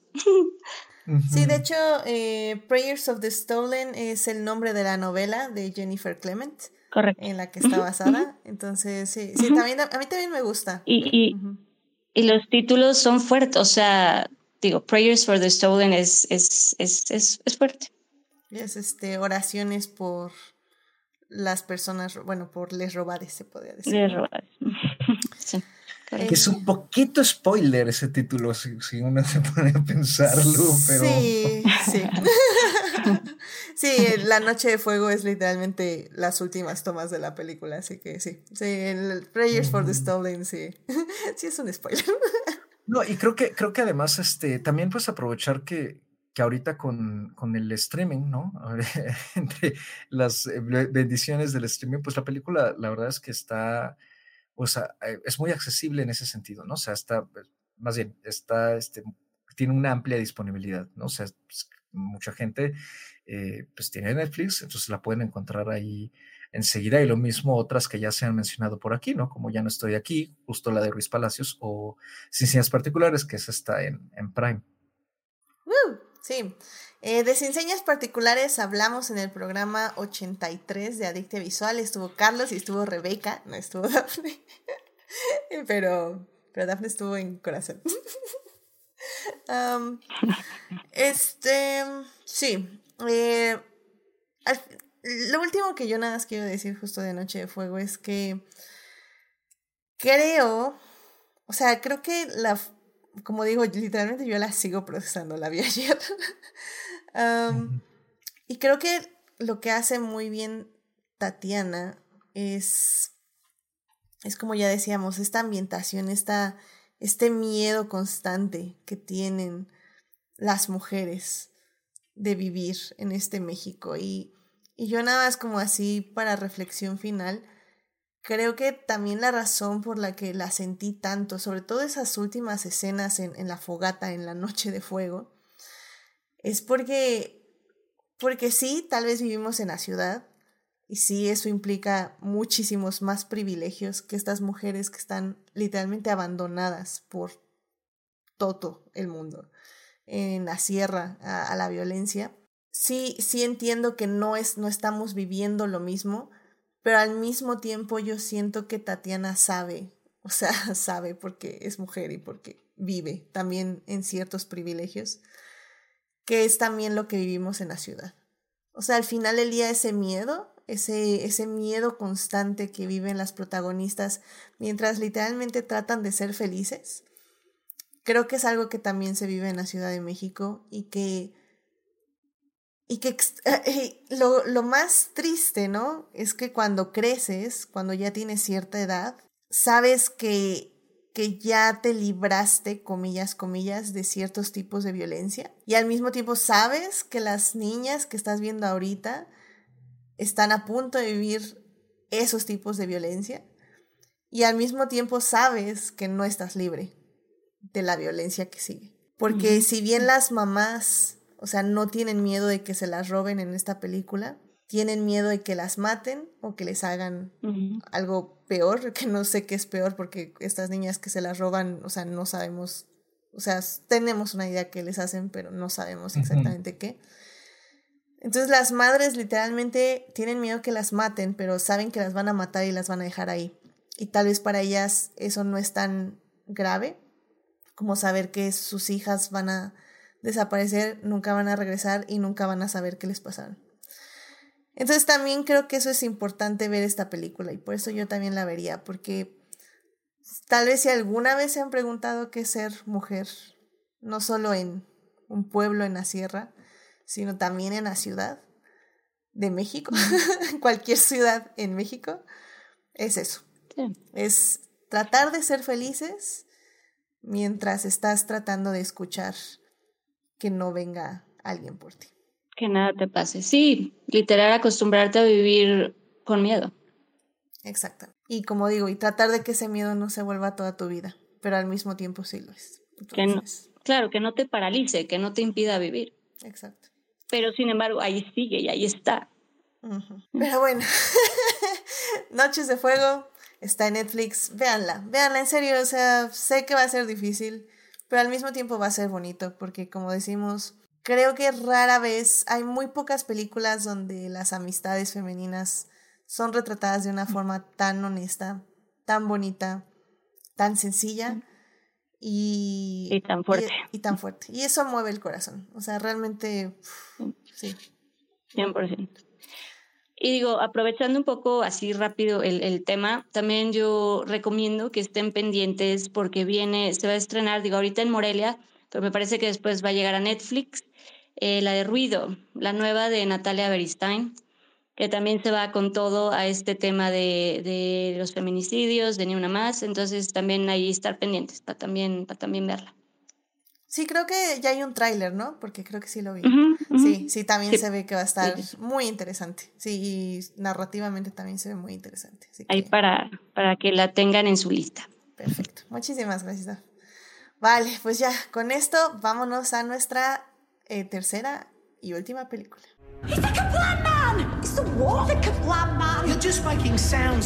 Muy bien, ya estamos aquí en la tercera parte del programa. en esta ocasión estamos hablando de cine mexicano. En la primera parte hablamos de una película de policías que pueden ver en Netflix. En la segunda parte hablamos de Noche de Fuego que también pueden ver en Netflix. Y en, este, en esta tercera parte vamos a hablar de la película El hoyo en la cerca esta película se acaba de estrenar hace un par de meses, estuvo en cines, si no es que hace un mes estuvo en cines, y ahorita pueden rentarla en Casa Caníbal por 35 pesitos. Eh, la película está dirigida por el director eh, Joaquín del Paso, a quien tal vez conozcan, que lo más seguro es que no.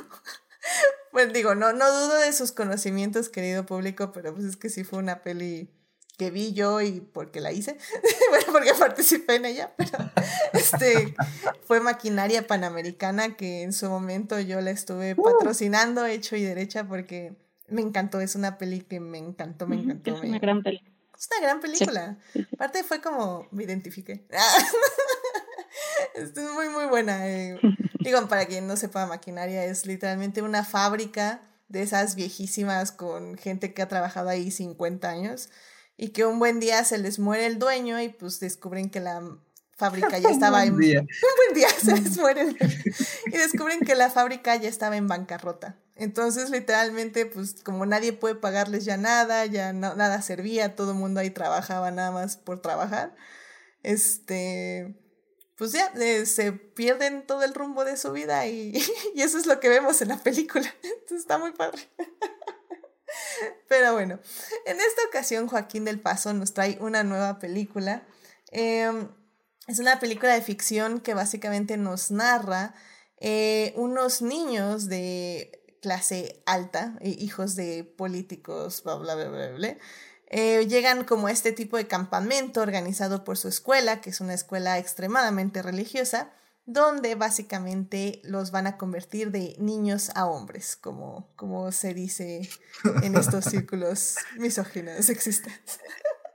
Literal, hombres, sí. Sí, hombres, porque eh, el asunto aquí es que obviamente eh, Joaquín del Paso eh, explora desde esta película que también lleva mucho suspenso, mucho Ay, pues sí, mucho suspenso, porque bueno, a ver, espérenme. Eh, eh, lo que sucede también en este campamento es que el asunto y el hoyo en acerca de que es el título es que desde que llegan los el padre y pues el director y los maestros que tienen ahí los guías Inmediatamente les dicen que no pueden salir de, del lugar donde están, que no pueden traspasar la reja porque en el pueblo han estado pasando cosas y es peligroso. Y los niños le preguntan, bueno, pero pues ¿qué ha estado pasando o qué? No, no, no, no te podemos decir. Y un buen día que están ahí, bueno, están caminando alrededor, encuentran que justamente una de las cercas tiene un hoyo que tiene como sangre y pues que algo entró ya a su campamento. Entonces básicamente estos niños van a estar todo el tiempo alertas porque saben que algo, algo entró al campamento, pero no saben qué es, y los profesores no les dicen nada, están enigmáticos, salen con sus escopetas como a buscar perímetro y bla, pero pues ellos no saben qué es. La película yo tenía muchas ganas de verla en el cine, eh, sin embargo sí no, no tuve oportunidad esa semana y pues lamentablemente pues siendo película mexicana con pocas copias, pues sí duró muy poquito en cartelera. Em, y ya ahorita que cuando estaba preparando este programa, me acuerdo que Carlos me dijo, ay, pero este ya la puedes ver en Casa Caníbal. Y yo, ¿qué? Voy ahora, ahora mismo a verla. Obvio, no la vi una semana después, pero este me esta peli ya que la vi yo no sabía nada acerca de qué se trataba, igual que las anteriores dos. Bueno, la, Noche de Fuego sí, más o menos ya sabía, pero bueno. Me, me gustó muchísimo. Y me gustó porque sí, es una historia acerca de niños en privilegio, pero es una historia acerca de cómo se perpetúa en México la mentalidad del privilegio, de la élite, del racismo, del clasismo y de la masculinidad tóxica. Me parece excelente ese trabajo de Joaquín del Paso donde exploramos literalmente la masculinidad desde el punto de vista de cómo se corrompen a las infancias para que sean quien la siguiente generación que perpetúe todas estas conductas. Y Joaquín del Paso lo dice en una entrevista, él se basa, basa esta historia en hechos reales, o bueno, más bien en sus propias experiencias en su propia escuela a la, que fue. Y, y pues increíble 10 de 10, o sea, me encanta que tomen justamente este tipo de experiencias y las conviertan en algo más, en una eh, reflexión Además de que, como ya decía en la anterior parte, eh, la mayoría del cast aquí no son actores eh, per se, o sea, que tengan como una gran filmografía. Sí, hay niños y eh, adultos que sí ya tienen bastante experiencia, pero la verdad es que la mayoría, él mismo lo dice, no tienen muchísima experiencia, es su primer trabajo y hace un excelente trabajo. O sea, yo no me imagino tener unos, quedan como 20 chamacos ahí en un rodaje por un mes, o sea, Dios santísimo, no, no, no, yo ahí sí, yo ahí sí la pierdo. Sí, no, no, y además, digo, hablando desde un poquito del lado de producción, es muy delicado, ¿no? Trabajar con, con ellos porque es otro nivel de responsabilidad el que hay en una producción con niñas, eh, porque pues sí, están a tu cargo de alguna manera y pues sí tienes que estar pendiente de que nada pase y pues son niñas, ¿verdad? Y se atrabancan y juegan y hacen y, es, es, una cosa muy intensa. No, no, lo peor no, además, no son niñas, son adolescentes. No, y además, bueno, sí, es una cosa. También, este, pues digo, aunque ya no sean tan pequeños, peques, ¿no?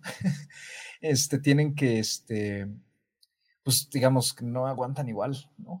Entonces, no, que estar al pendiente de la comida, o sea, sí tienen que dar comidas así tres veces al día. Y, y tiene que respetar horarios, ahí sí no hay de no respetar horarios, es, es una cosa muy intensa, pero sí, sí, 100%.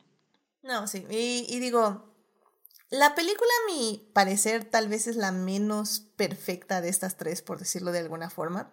Sí tiene momentos eh, donde el ritmo decae un poco, sobre todo para mí personalmente el final no me termina de cerrar muy bien esta crítica que está haciendo Joaquín del Paso a la, mm. a la masculinidad y a las, a las élites.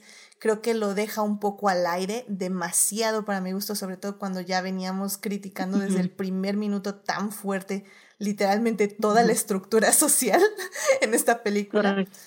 Pero Creo que es una película interesante y creo que es una película que se debe de ver. Pero, eh, pues, Dafne, ¿qué tal? Eh, ¿Qué nos cuentas de El hoyo en acerca? Creo que coincido. Creo que em, es interesante. Eh, funciona justo por lo que se dice, por el tema de, al final, cómo pues se van metiendo estas ideas y de cómo todos son ideas y todo es lo que se va enseñando y lo que se va aprendiendo. Y justo esta crítica, lo que decías, a la masculinidad, al, al, a la, pues sí, al clasismo, a la intolerancia, a cualquier otro tipo de cosa que no sea lo que tú conoces y lo que tú eres, ¿no? Y creo que justamente un poco lo que decías, como esta crítica tan fuerte a estos constructos sociales y a como toda, pues sí, esta crítica a la masculinidad que se ve retratada, al final se siente un poco, como dices, muy al aire y además un poco acelerado, sentí yo, como muy, entendí a dónde quería llegar, pero siento que llegó muy rápido eh, a ese desenlace, bueno, ¿no? Como a este tercer acto, a este final, y sí sentí que faltó le faltaron como unos, unas escenas más, unos pasos más para poder llegar a esto. Entonces sentí que fue un poco acelerado al final, pero sí, en, en general creo que el tema vale la pena porque también eh, creo que se explora mucho el cómo influye pues también la parte religiosa, ¿no? De estas escuelas, eh, de estos campamentos extremadamente religiosos. Eh, y también creo que hay ahí este discurso y esta, esta, esta crítica de alguna manera, este tema de hablar de la religión, ¿no? Y es, es, te digo, tiene como temas interesantes, nada más como dices, el final a lo mejor un poco acelerado. Justo, y, lo, lo, más divertido, comillas, comillas, de esto, es que del religión, de religioso, esto tiene absolutamente nada. Literalmente, eh, la religión en este campamento es solo una excusa para hacer rituales. O sea, yo sé que la religión es ritual, es un ritual, pero creo que aquí sí eh, Nietzsche tenía un punto que era donde decía que básicamente, ay, bueno, no, voy a hacer un super mal quote de Nietzsche, pero decía que eh, eh, la música, o sea, la música religiosa básicamente nada más era como para hipnotizar a, a las mm. personas que practicaban la religión, o sea, que no es la religión per se lo que te llama, sino todos los ritos que te convierten en este mundo. La gente, la institución. La institución que te que te abraza en esta rutina y en este sentido falso de seguridad, que es básicamente lo que impone esta, esta, escuela. O sea, les dice, hay un miedo, hay, hay algo afuera que los quiere atacar y que es parte del pueblo, de esa, del pueblo indígena, porque aparte lo, lo subrayan, el pueblo indígena, hay algo malo ahí que los quiere atacar. ¿Y qué es seguro? Nosotros, aquí rezando, aquí nuestro círculo, aquí las actividades que hacemos, esto es lo seguro, no allá afuera con estas personas que las quieren atacar. Y literalmente me recuerdo, me recordó mucho también a la aldea de Shalaman, que podrá gustarnos o no, pero es, es justamente esta idea de gente que se encierra en un lugar para alejarse de la violencia exterior, pero al mismo tiempo te das cuenta que la violencia exterior no existe que realmente era un invento porque las personas que crearon este lugar seguro, entre comillas, te querían aislar, en este caso, en el hoyo de la cerca, para que pienses que hay un peligro donde no lo hay. Y eso es lo que dices, está muy cañón todo esto. Pero Carlos, no sé tú, tú qué piensas de esta película. Yo tuve una regresión muy fea con esto, me dejó muy mal vibrado. O sea, la verdad es que hijo, o sea, ya tenía rato que no me dejaba una película así con esa, esa sensación de que me caminaron cucarachas por el brazo. Este, porque eh, yo estudié en una escuela así. Let's go. Este, no tan intensa. Bienvenido al club. No tan intensa. No tan intensa, afortunadamente. Este, creo que fui previsor en su momento y rechacé ir a los campamentos que eran de varios días, no a los retiros que eran de varios días, no, no fui a esas cosas. Pero, pero sí había momentos, ¿no? O sea, obviamente aquí Joaquín del Paso lo lleva un paso más allá, ¿no? Y, y hay, claro que hay un toque de, de ficción y, y, me imagino yo que pues, obviamente lo lleva a consecuencias ya muy extremistas, justamente pues para, para trabajar su mensaje, que creo que es bastante bueno, pero las semillas ahí están y, y pues se viven, ¿no? En este tipo de lugares. Parecía ser que no y a lo mejor en su momento no te das cuenta, pero es ya después de, haber salido de ahí de varios años cuando como que rememoras y dices, y, mm, algo no estaba bien ahí. No, había cosas que no, no estaban nada bien ahí, ¿no? Comentarios, actitudes, ese, ese, tipo justamente de acciones y, pues sí, para repetir la palabra, ¿no? Comentarios que eran claramente más una intención de implantar ideología, ¿no? O que, no, no, sé, me, la verdad es que la película hizo, me, me dejó con mucho, pues no, no, o sea, mucho desagrado.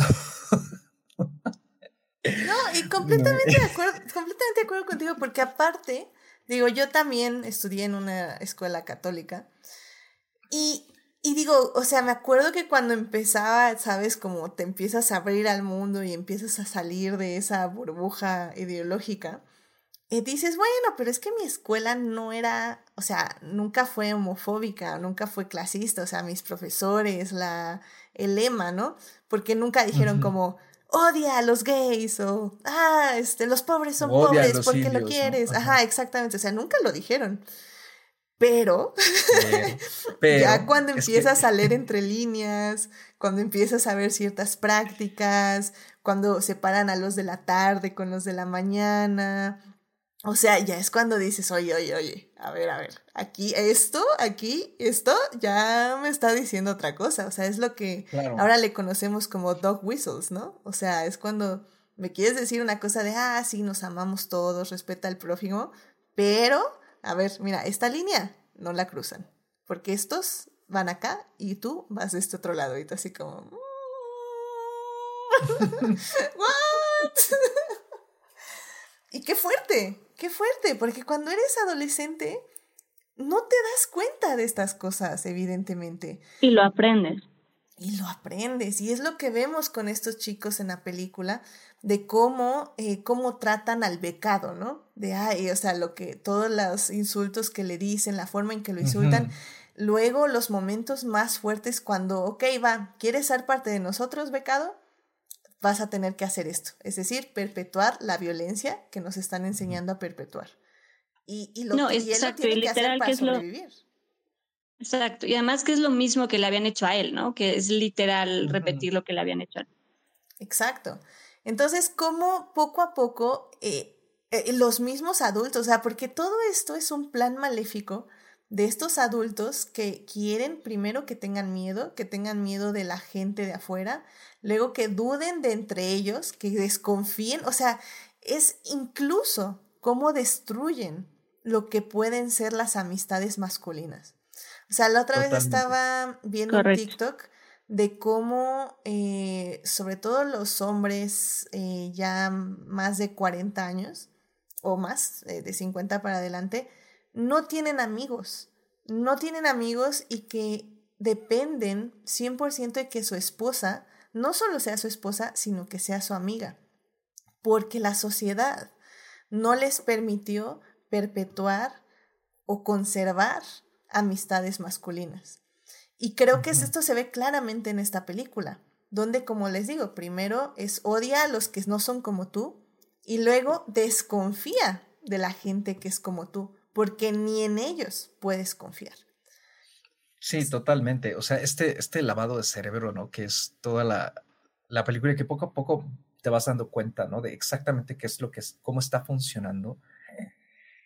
Y creo que es muy potente porque las semillas de eso, de ese tipo de actitudes, las reconocemos mucho en nuestra sociedad, ya sea por, como por ejemplo, nuestra eh, circunstancia, ¿no? De que a lo mejor estudiamos en una escuela similar, o porque se perpetúa también en otro tipo de círculos a los que llegamos a pertenecer en algún momento. Puede ser un entorno laboral, puede ser la familia incluso, eh, una comunidad, por ejemplo, una colonia, ¿no? O sea, o, o, ciertas actividades, ¿no? O sea, donde convivimos con grupos de gente en, que pues tienen como digamos ciertas reglas, ¿no? Para desenvolverse dentro de cierto ámbito y que resulta que se maneja este tipo de, pues no sabría decir si es como adoctrinamiento, pero, pero a mí me dio mucho esa impresión.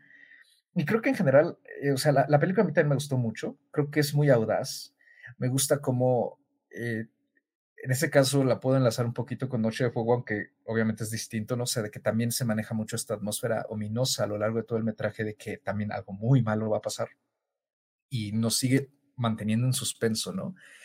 Y hace muy buen uso de, de todos sus recursos técnicos para justamente irnos como metiendo en esta vorágine cada vez pues más descolocada, ¿no? De cómo se van corrompiendo eh, las mentalidades de, los niños del campamento. Y también me gusta mucho cómo deja ciertas cosas sin, ah, vamos, o sea, como que las deja en el aire, pero o más bien como que no, no, no necesita mostrarlas como para realmente hacernos saber qué es lo que ocurrió, pero nos podemos hacer una idea porque creo que se basa mucho en, quizás sea también a la vez un defecto, claro, eh, depende mucho de a lo mejor lo que justamente conocemos eh, por experiencias sociales. O sea, a lo mejor lo que hemos experimentado en nuestras vidas. Eh, creo que, sin embargo, ese punto estoy completamente de acuerdo con ustedes. O sea, hacia el final, creo que es ahí a donde le juego un poco en contra. Creo que lo deja demasiado a la, a la interpretación. Y aunque las ideas están ahí, siento que esa claridad con la que nos había estado demostrando como actitudes, em, como de una forma muy definida y como por secuencias, ¿no? Sabemos, por ejemplo, la secuencia contra el chico becado, luego la secuencia contra este chico que parece ser que es diferente porque tiene el carácter más dulce y este, y como que parece que no está tan, eh, ¿cómo se dice? Em, viciado, ¿no? Luego la secuencia esta de la, de la alberca de lodo, así, ¿no? Como que ahí están muy definidos como cuáles son los puntitos, ¿no? De, de crítica, ¿no? O, qué es lo que está evidenciando ahí, racismo, clasismo, homofobia, ¿no? Bla, bla, bla. Este, pero hacia el final creo yo que es cuando empieza esta dinámica que además me pareció una forma muy torcida de jugar este juego de la bandera. Creo que ahí es donde, entre que el juego no se nos explica tanto, todo ocurre también como ya en la noche, hay mucho ruido, hay muchos personajes. Estamos tratando todavía de captar exactamente cuál es la dinámica del juego y se va desenvolviendo más y más. Aparte tenemos esta otra subtrama de este chico eh, que, tiene, que está pues, en muletas, ¿no? Que sí, que huye. Ajá, que huye. Y, y, además pareciera ser que sí, como que se le acaba el tiempo a la película, ¿no? Es como de, oye, ya, o sea, ciérrale porque nos quedan 10 minutos y no podemos pasarnos de esos 10 minutos porque se acabó el presupuesto y se acabó el guion y bla, bla, bla, ¿no? Entonces... Se acabó el presupuesto. no, o sea, es que, es que, es que yo, bueno, a mí, a mí me pasa mucho que cuando veo que una película de repente en sus últimos 10 minutos va corriendo así, casi puedo escuchar al director o directora así diciendo, ya, o sea, o al, o al productor, ¿no? O sea, ya, córtale ahí. Mejor, tenemos las cámaras 10 minutos más. Sí, sí, sí, porque sí se siente mucho eso, que había más que contar, pero que por algún motivo extraño se, se comprimió ahí en lo de 20 minutos en 5, ¿no? Entonces, eh, yo sí sentí eso con, con esta, y la verdad es que creo que a lo mejor con un segundo visionado mejora, pero sí creo que eh, más, más que no deja las cosas en claro, que deja mucho la interpretación de la audiencia, creo que más bien desorienta. Y esa desorientación entonces puede causar, tener diferentes efectos, como lo es quizá no haberle entendido del todo, quizá no saber eh, con claridad qué es lo que debimos de habernos dado cuenta, quedan muchas incógnitas y creo que quizá hasta incluso pierde un poquito de ese poco tiempo que tiene con poner eh, una, esta secuencia final de como todo el mundo ahí en esta especie de, misa solemne, que no sabemos ni por qué es la misa solemne, este, quizá pierde demasiado tiempo, por ejemplo, mostrándonos las caras, ¿no? no, no a mí me parece que ya no es necesario, eh, pero de todas maneras creo que la idea en general sí se logra transmitir bastante bien a lo largo de la película. Y a mí en particular una, una eh, que me gustó mucho eh, aparte de las que ya han comentado ustedes, es este comentario que les hace, eh, pues este, el que me pareció el peor maestro de todos, no todos son nefastos, pero el, el, el que era como este señor que, a mí me recordó muchísimo a ciertos políticos de aquí de la Ciudad de México, a cierto senador, este, de que hay que, hay que proteger, primero hay que cuidarse a uno mismo y a lo mucho cuidar a los amigos, ¿no? Y el resto, no, porque esa especie de justicia no es, eh, eh, no es esa, justicia es, eh, como, si, como dijeron, no es em, equitativa, al contrario, y que primero hay que ver por uno, y a mí me parece pues un, un diálogo que encapsula perfecto cómo funciona particularmente la, la, clase alta y la clase política mexicana, ¿no? Eh, y pues toda esta corrupción eh, social y moral que, que hay, eh, no solo en México, por supuesto, pero vamos, aquí es un problema muy importante y que justamente explica pues cómo se perpetúa mucho a través de, como dijiste, ¿no? De este tipo de instituciones a las que acuden ciertas personas, de ciertas familias y que pues se sigue, se sigue creando, ¿no? Este círculo para que estas posiciones de poder nunca se pierdan, ¿no? eso a mí me impresionó mucho, pues eso y me gustó también. Y sí, y que entiendo que incluso eh, Del Paso es, es un comentario a, una, entiendo que es comentario a una institución similar en la que estuvo el, Opus Dei, ¿no? Que es como esta, pues sí, es un retrato, es una crítica a este tipo de, pues sí, de instituciones. Sí, sí, sí, sí, así que eh, su, experiencia. y, y creo que, creo que, creo que eso es lo que eh, decías justo de que hay una, que podemos hacer un, tranquilamente una comparación con Noche de Fuego, ¿no? De cómo vivimos la violencia. De, evidentemente es muy diferente, o sea, e, evidentemente los hombres de Noches de Fuego nunca van a vivir una experiencia como los niños adolescentes del El Hoyo en la Cerca, ¿no? Porque justo estamos hablando del clasismo, de estas clases sociales que definen y que de hecho de eso se trata la película, de cómo perpetuar, que ya decíamos, de, de las clases sociales, ¿no? Pero, pero sí te da una idea muy abierta, como yo ya hacía el comparación de las mujeres en Noche de Fuego, que también se vive así en la Ciudad de México con sus privilegios y con sus diferencias, pero es el mismo miedo. Yo siento que en el hoyo en la cerca también lo podemos eh, expandir a todas las vivencias masculinas que en menor o mayor grado viven desde niños hasta adolescentes y cuando crecen, viven cómo esta violencia masculina se les impone para que sigan perpetuando esa misma violencia masculina. De hecho, hay, hay un momento muy bonito em, que justamente cuando está uno de los niños con este con el chico becado que le dicen que ahora sí que viene de, de, de familia pobre, entre comillas, eh, salvajes. Salvajes que les dicen a Dios. que justamente están en el lago, se están divirtiendo, están teniendo genuinamente un momento de conexión, eh, de amistad y si queremos podemos decirle que hasta de amor o de, de un tipo de sentimiento más romántico y que este momento es interrumpido justamente por todos estos niños, adolescentes, todos estos adolescentes hombres, ¿Qué van a, qué van a hacer? Van a literalmente romper esa amistad, romper ese posible romance incluso para separarlos y evidentemente seguir perpetuando todas las conductas de violencia, ¿no? Em, lo cual, pues sí. Esa cercanía. Esa cercanía, simplemente la cercanía. Y esa cercanía, porque también qué, qué triste que no te puedes acercar a, a, alguien, porque también hay ese momento, ¿no? Donde creo que le va a dar, em, le van a dar respiración o trata, porque este niño no, no reaccionaba y se acerca como para darle respiración boca a boca. Y bueno, ¿sabes? Es el, ni siquiera puede haber ningún tipo de acercamiento físico porque ya hay esa, ese, esa burla, ese no, no tolerar ni siquiera ningún tipo de acercamiento de un hombre con otro hombre. Y es, es, es triste, es feo, es triste. Sí, porque inmediatamente este es un instructor, ¿no? Que se acerca para porque no podía respirar bien el niño y le empiezan a gritar, o sea, ya que lo quiere salvar a su percepción, porque creo que el niño igual no estaba está como fingiendo un poco, pero lo quiere como salvar y le empiezan a gritar violador, violador y sí.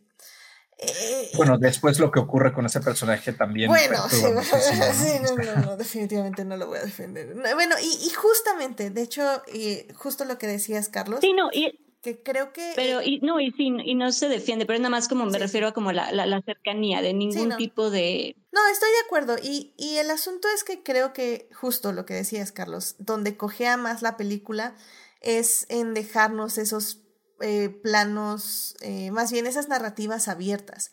Porque incluso si yo me imagino lo que me imagino que ese monito horrible hizo con el niño, puede ser que no, puede ser que Joaquín del Paso estaba pensando en otra cosa completamente diferente. Y creo que ahí donde nos hace dudar al público es donde la película no funciona, porque la película es muy clara con su mensaje, o sea, literalmente todos sus diálogos son críticas sociales, son críticas a la masculinidad, son críticas al elitismo, son críticas al clasismo, que cómo se impone. Y justo, como dices, en esos momentos donde te deja abierto a interpretación, ¿qué le pasó al niño de las muletas? ¿Qué le hizo a este monito a este otro niño? ¿Qué pasó aquí? O sea, es cuando dices, o sea, yo me puedo imaginar muchas cosas, pero pues sinceramente no me molestaría que si ya toda la película me estuviste diciendo qué exactamente me estás criticando, porque aquí de pronto me dices así como interpreta lo que quieras, pues o sea, mi imaginación es grande y pues la verdad el, mundo es muy tenebroso, me puedo imaginar literalmente lo que sea, literalmente me puedo imaginar que hasta se lo están comiendo vivo, o sea, no sé, whatever. y además, exacto, y además e, en ese tipo de, de secuencias, en ese tipo de escenas, no sé si a ustedes les pasa, pero a mí yo me quiero ir hacia otro lado, ¿sabes? Mi mente va a decir, no, espérate, no, ah, no, es otra cosa, está agarrando algo más, ¿sabes? Como busca mi cerebro otra explicación. Entonces, exacto, si no está claro, mi mente se va a ir a otro lado. O sea, mi mente no va a apoyar eso y me voy para otro lado, ¿sabes? Voy a entender otra cosa. Y a mí me pasa exactamente igual, ¿eh? Sí, yo también. O sea, la verdad es que tal vez Joaquín eh, intentó no ser tan crudo en esas partes que nos dejó abierto a la interpretación, pero sinceramente, ya si estás criticando de esta manera y vas a poner sobre todo esa escena con la niña cuando todos los este, adolescentes van a atacar al pueblo y se roban a la niña y la entierran viva, o sea, o sea, si vas a poner ese tipo de violencia, sinceramente ya ponme todos los tipos de violencia. O sea, y aún así sé que visualmente ese momento no es tan fuerte, pero, o sea, viéndolo desde mi punto de vista. Eh, si hubiera visto Noches de Fuego antes, yo creo que yo me ponía a llorar en esa parte. O sea, no, eh, al final del día creo que eh, en su afán de no ser tan violento visual, pecó de no, no poner violencia visual. O sea, no sé, o sea, es que es, una contradicción, ¿no? Porque decimos que ya no queremos directores, que directores toquen estos temas porque ponen demasiada violencia y ahora pido que Joaquín del Paso ponga violencia, entonces es como... No, es que sabes que a mí, yo lo que creo es, no es tanto que yo quiera ver la violencia, nada más quiero que se entienda. Ah, o sea, quiero que sea claro lo que sucedió, no necesariamente que lo vea, pero sí necesito entender qué pasó. Digo, es para mí. Sí, porque yo creo que hay, a, mí me, a mí lo que me transmitió mucho y al final fue duda, pero no duda de, ay, a ver qué pasó, no, no, no, sino de que para mí el director dudó, dudó en qué poner, cómo ponerlo, y entonces en esa duda, la transmisión de lo que él plantea, independientemente de, de que puedan, cada, cada persona lo puede interpretar ligeramente distinto, el, digamos, el núcleo de, esa, de ese eso que él quiere transmitir, no queda claro porque él dudó al ponerlo. Entonces, nos deja con esa desorientación de, em, o sea, ¿qué pasó aquí, no? Porque incluso puede ser que, en efecto, a lo mejor no pasó nada, ¿no? Entonces, se pierde muchísimo la fuerza. Ajá, y, se pierde muchísimo la fuerza de lo que acabamos de ver, porque nos está manejando como que todo es muy contundente y de repente al final ya no hay contundencia, ¿no? Y la contundencia que hay es aparente. Entonces, como de a qué estás jugando, ¿no? O sea, ¿dónde está la, la, eh, o sea, no confiabas en tu, en tu historia, no confiabas en tu mensaje? ¿O por qué de repente, pues parece ser no que... No eres claro.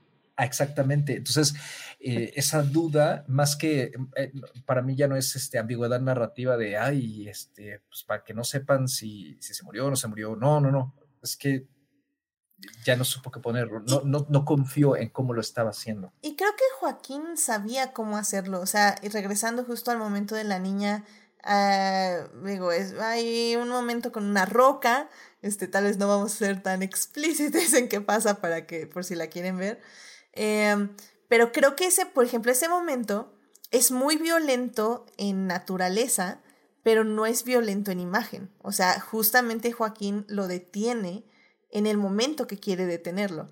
Y, e, y funciona. Y ese momento me parece que está muy bien. Creo que si hubiera tenido la misma aproximación tanto con el niño de las muletas eh, y en la escena de los conejos y en el final, creo que estaríamos hablando de otras críticas a la película, porque realmente hubiera funcionado mucho mejor. Sí, totalmente. Pero bueno, pues este, eh, pues Carlos, una conclusión ya de esta película, eh, ¿la tiene que ver el público? Yo creo que sí. Eh, o sea, a pesar de que parecía ser que aquí acabamos de comentar más fallas que aciertos y más comparado con lo que hemos dicho de las dos películas anteriores, creo que aún así la película vale mucho la pena. Porque creo que en primera sí noto cierta evolución de maquinaria para acá. Este, aunque para mí, ahora que me acuerdo, este maquinaria también cogió como de lo mismo, ¿no? Un poquito. O sea, para mí, justamente la, parte más débil de maquinaria es, es como sus últimos 20 minutos. Y, este, y aunque aquí pasa algo similar, creo que la potencia visual que Del Paso maneja está mucho más clara. Confía bastante en el medio, al menos durante buena parte del metraje. Y creo que todo lo que nos busca transmitir, sobre todo en cuanto a atmósfera, es, está, muy bien logrado. Me gusta mucho eso. La película funciona muy bien incluso como cuento de horror. Y sí hay algunas secuencias que pues sí, eh, creo que, creo que sí consiguen sacar cierta, cierto trauma, ¿no? O, o, ciertas reminiscencias de a lo mejor no cosas por las que las personas hayan o hayamos pasado, pero que a lo mejor a mí me recordaron, por ejemplo, este, ciertas situaciones que de haber sido, haberse, digamos, em, descontrolado más, podrían haber terminado en algo que era indicios como lo que nos muestra él en la película, ese tipo de acoso, por ejemplo, ese tipo de echársele encima a alguien y, y agredir eh, verbalmente y que ya es muy fácil de repente ya lanzarse a, la agresión física, ¿no?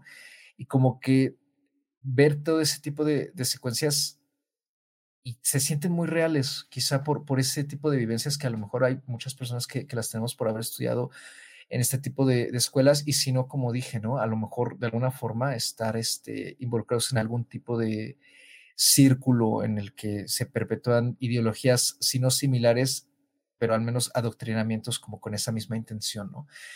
Eh, por otro lado, creo que cinematográficamente eh, vale mucho la pena. A mí también me recordó, y quería contarlo un poquito más antes, pero no, no, había, no había podido enlazarlo.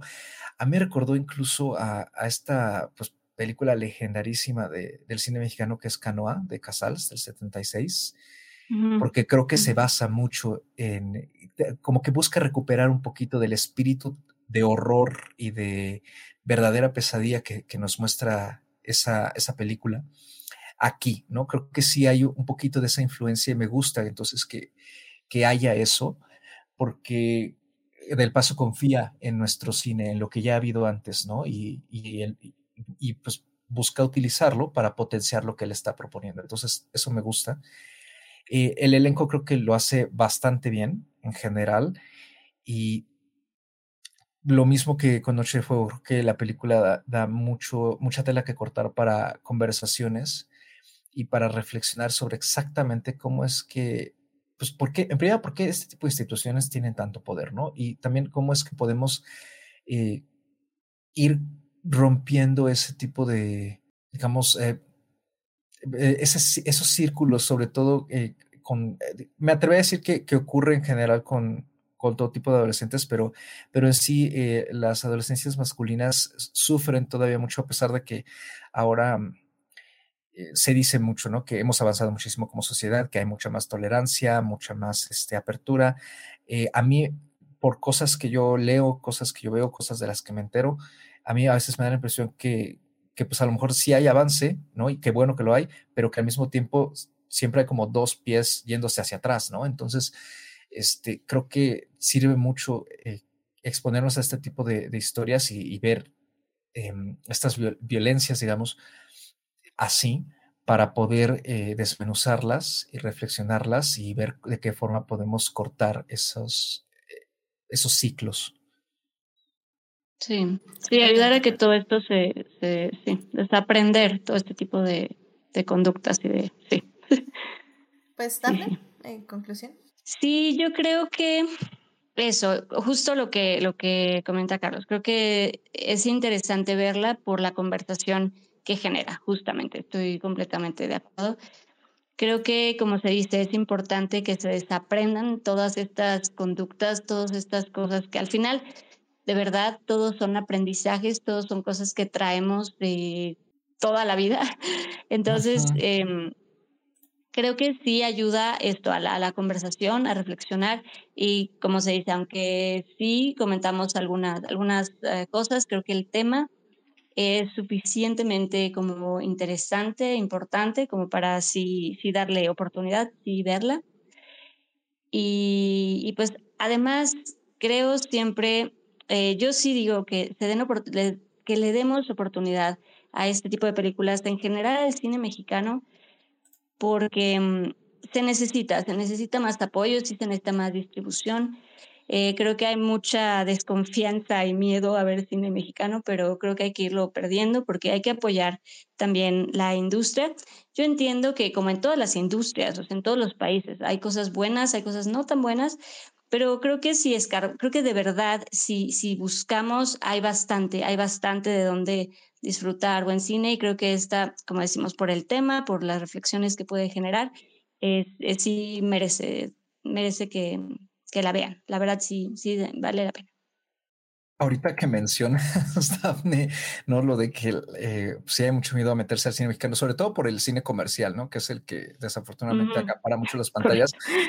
Muchos personajes de, de, estas películas comerciales, ¿no? O sea, de las que protagonizadas, bueno, más bien, no, no, para no decir nombres, no, pero digamos como las producidas por videocine y así, son como las versiones adultas de muchos niños de esta película. Correcto. Sí, correcto. dame yo. Sí. sí. Sí, no, y digo, o sea, como digo, si, si ya lo viviste y si sabes que tu círculo es así y quieres hacer una historia crítica al respecto y que sea el hoyo en acerca, adelante. O sea, al final del día, eso es lo que sirve. Y es que ya uniéndolo igual con una película de policías, para aspirar a intentar cambiar el mundo en el que vivimos, tenemos que entenderlo.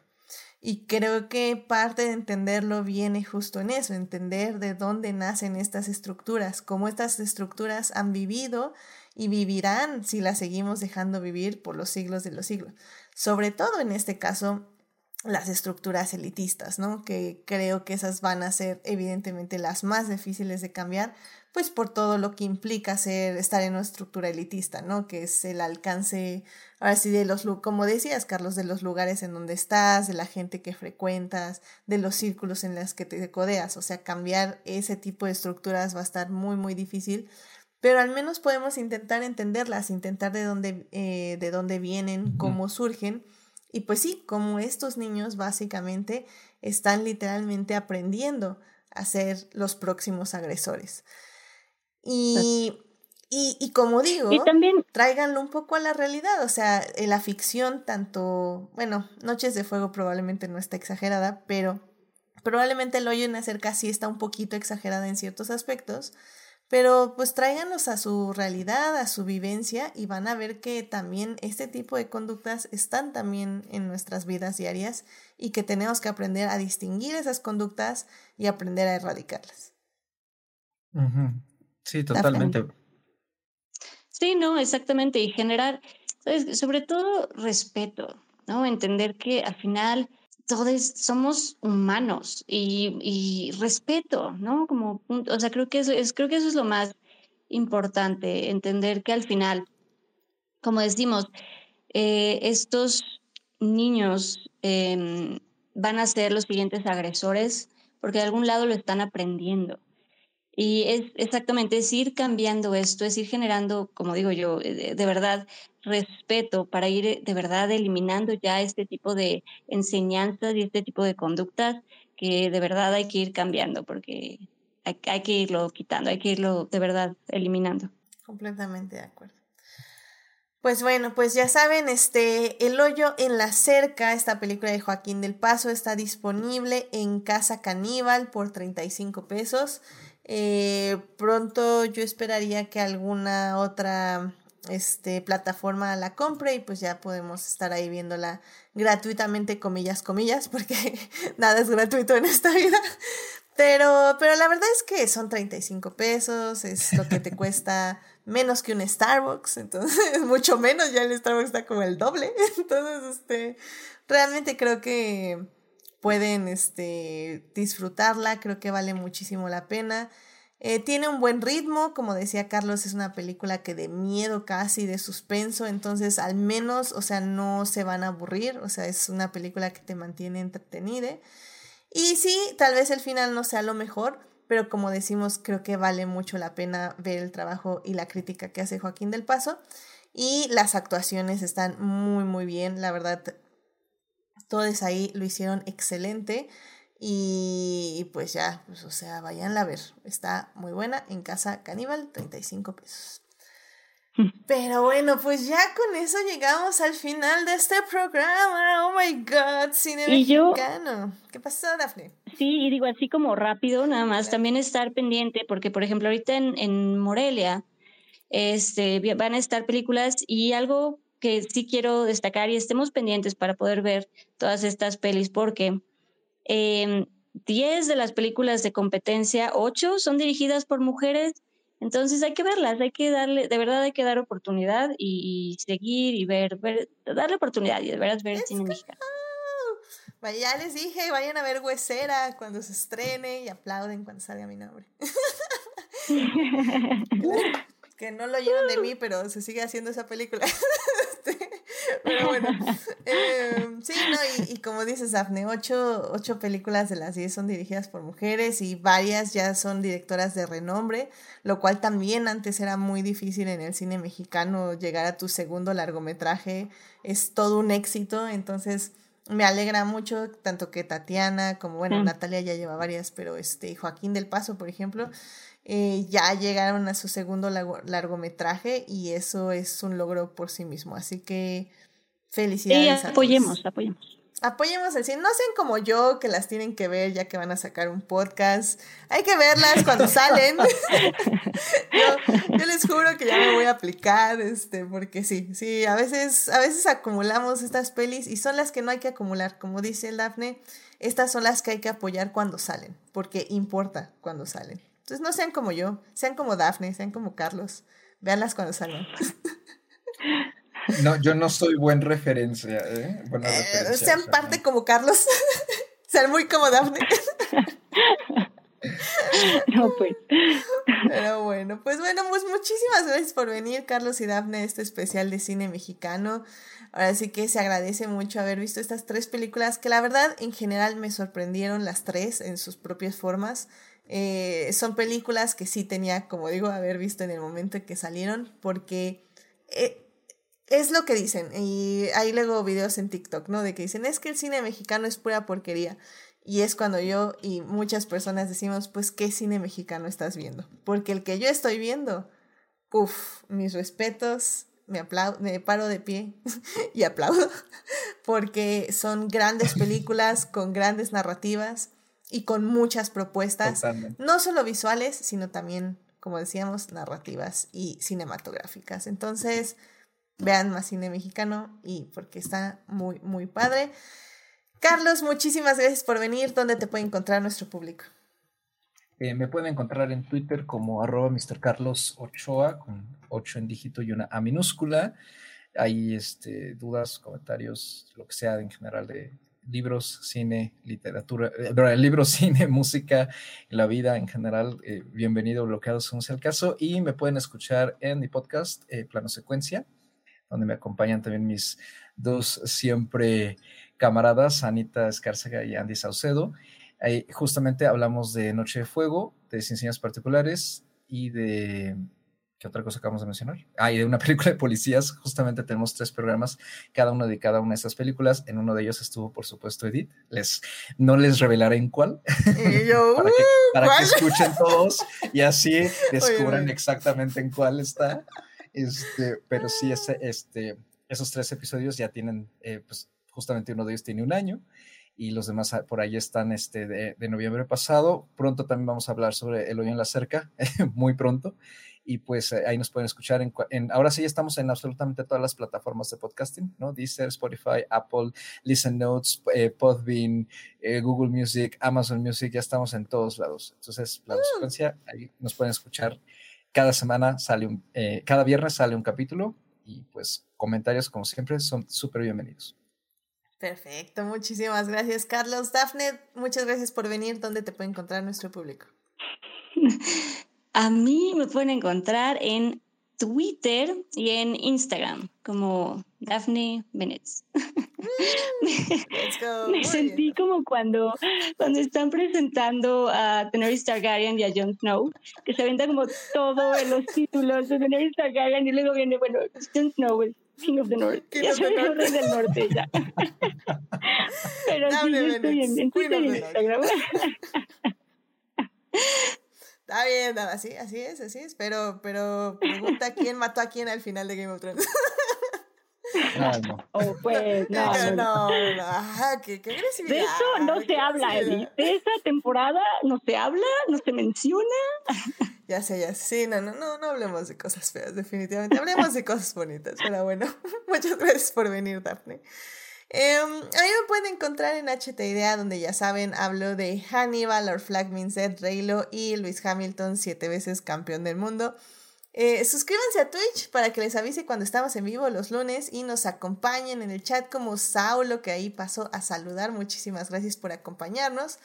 Eh, los miércoles, ya saben, estaré en el chat de YouTube a las 9 de la mañana para volver a hablar de estas tres grandes películas Muchísimas gracias a quienes nos acompañaron la semana pasada, muchísimas gracias a Marce.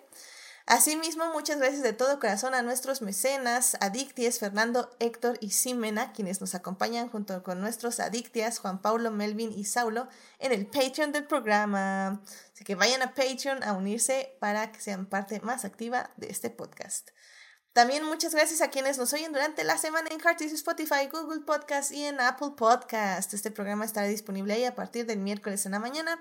Saludos a Belén, Dimelsa, Jessica, Joyce, Julián, Julio, Luis, Pamela, Sebastián, Taco de Lechuga, Uriel y Vane, quienes son parte del Team Diferidos. Ya saben que si quieren más de Adicta Visual, estamos en Instagram y en Facebook. La próxima semana eh, no tengo tema. Pensé que íbamos a hablar de Cobra Kai, pero sinceramente Cobra Kai no se merece un programa ya ahorita. Está, se puso muy buena, me, me está gustando. Vamos a darle un mini adictia, evidentemente, pero yo creo que ya cuando se acabe Cobra Kai, vamos a hablar de Cobra Kai en un programa. Así que probablemente va a haber encuesta. Esténse al pendiente, la encuesta sería el jueves para que voten de jueves a viernes. Eh, uno de nuestros Patreons va a elegir esas tres películas por las que van a votar, así que van a ser un poquito más diversas que de temas, o sea, ya no va a ser por tema, va a ser lo que diga el Patreon. Así que pues vayan el jueves a votar por el programa de lunes. Pues que tengan una muy linda semana, cuídense mucho, eh, ya saben, usen cubrebocas y pues sean felices en este México cruel pero surrealista y a la vez hermoso. Eso somos todos. Somos todo eso, todas las contradicciones y todas las virtudes y todos los efectos. Así que celebren mucho esta semana también. Eh, Comamos rico. Coman rico, celebren lo que hay que celebrar y reflexionemos sobre lo que hay que reflexionar de este bonito país. Así que y tratemos de cambiar lo que podamos cambiar. Amén. Amén a eso también, claro que sí. Bueno, pues cuídense mucho. Muchas gracias, Carlos. Muchas gracias, Dafne. Cuídense mucho. Nos estamos escuchando. Bye bye.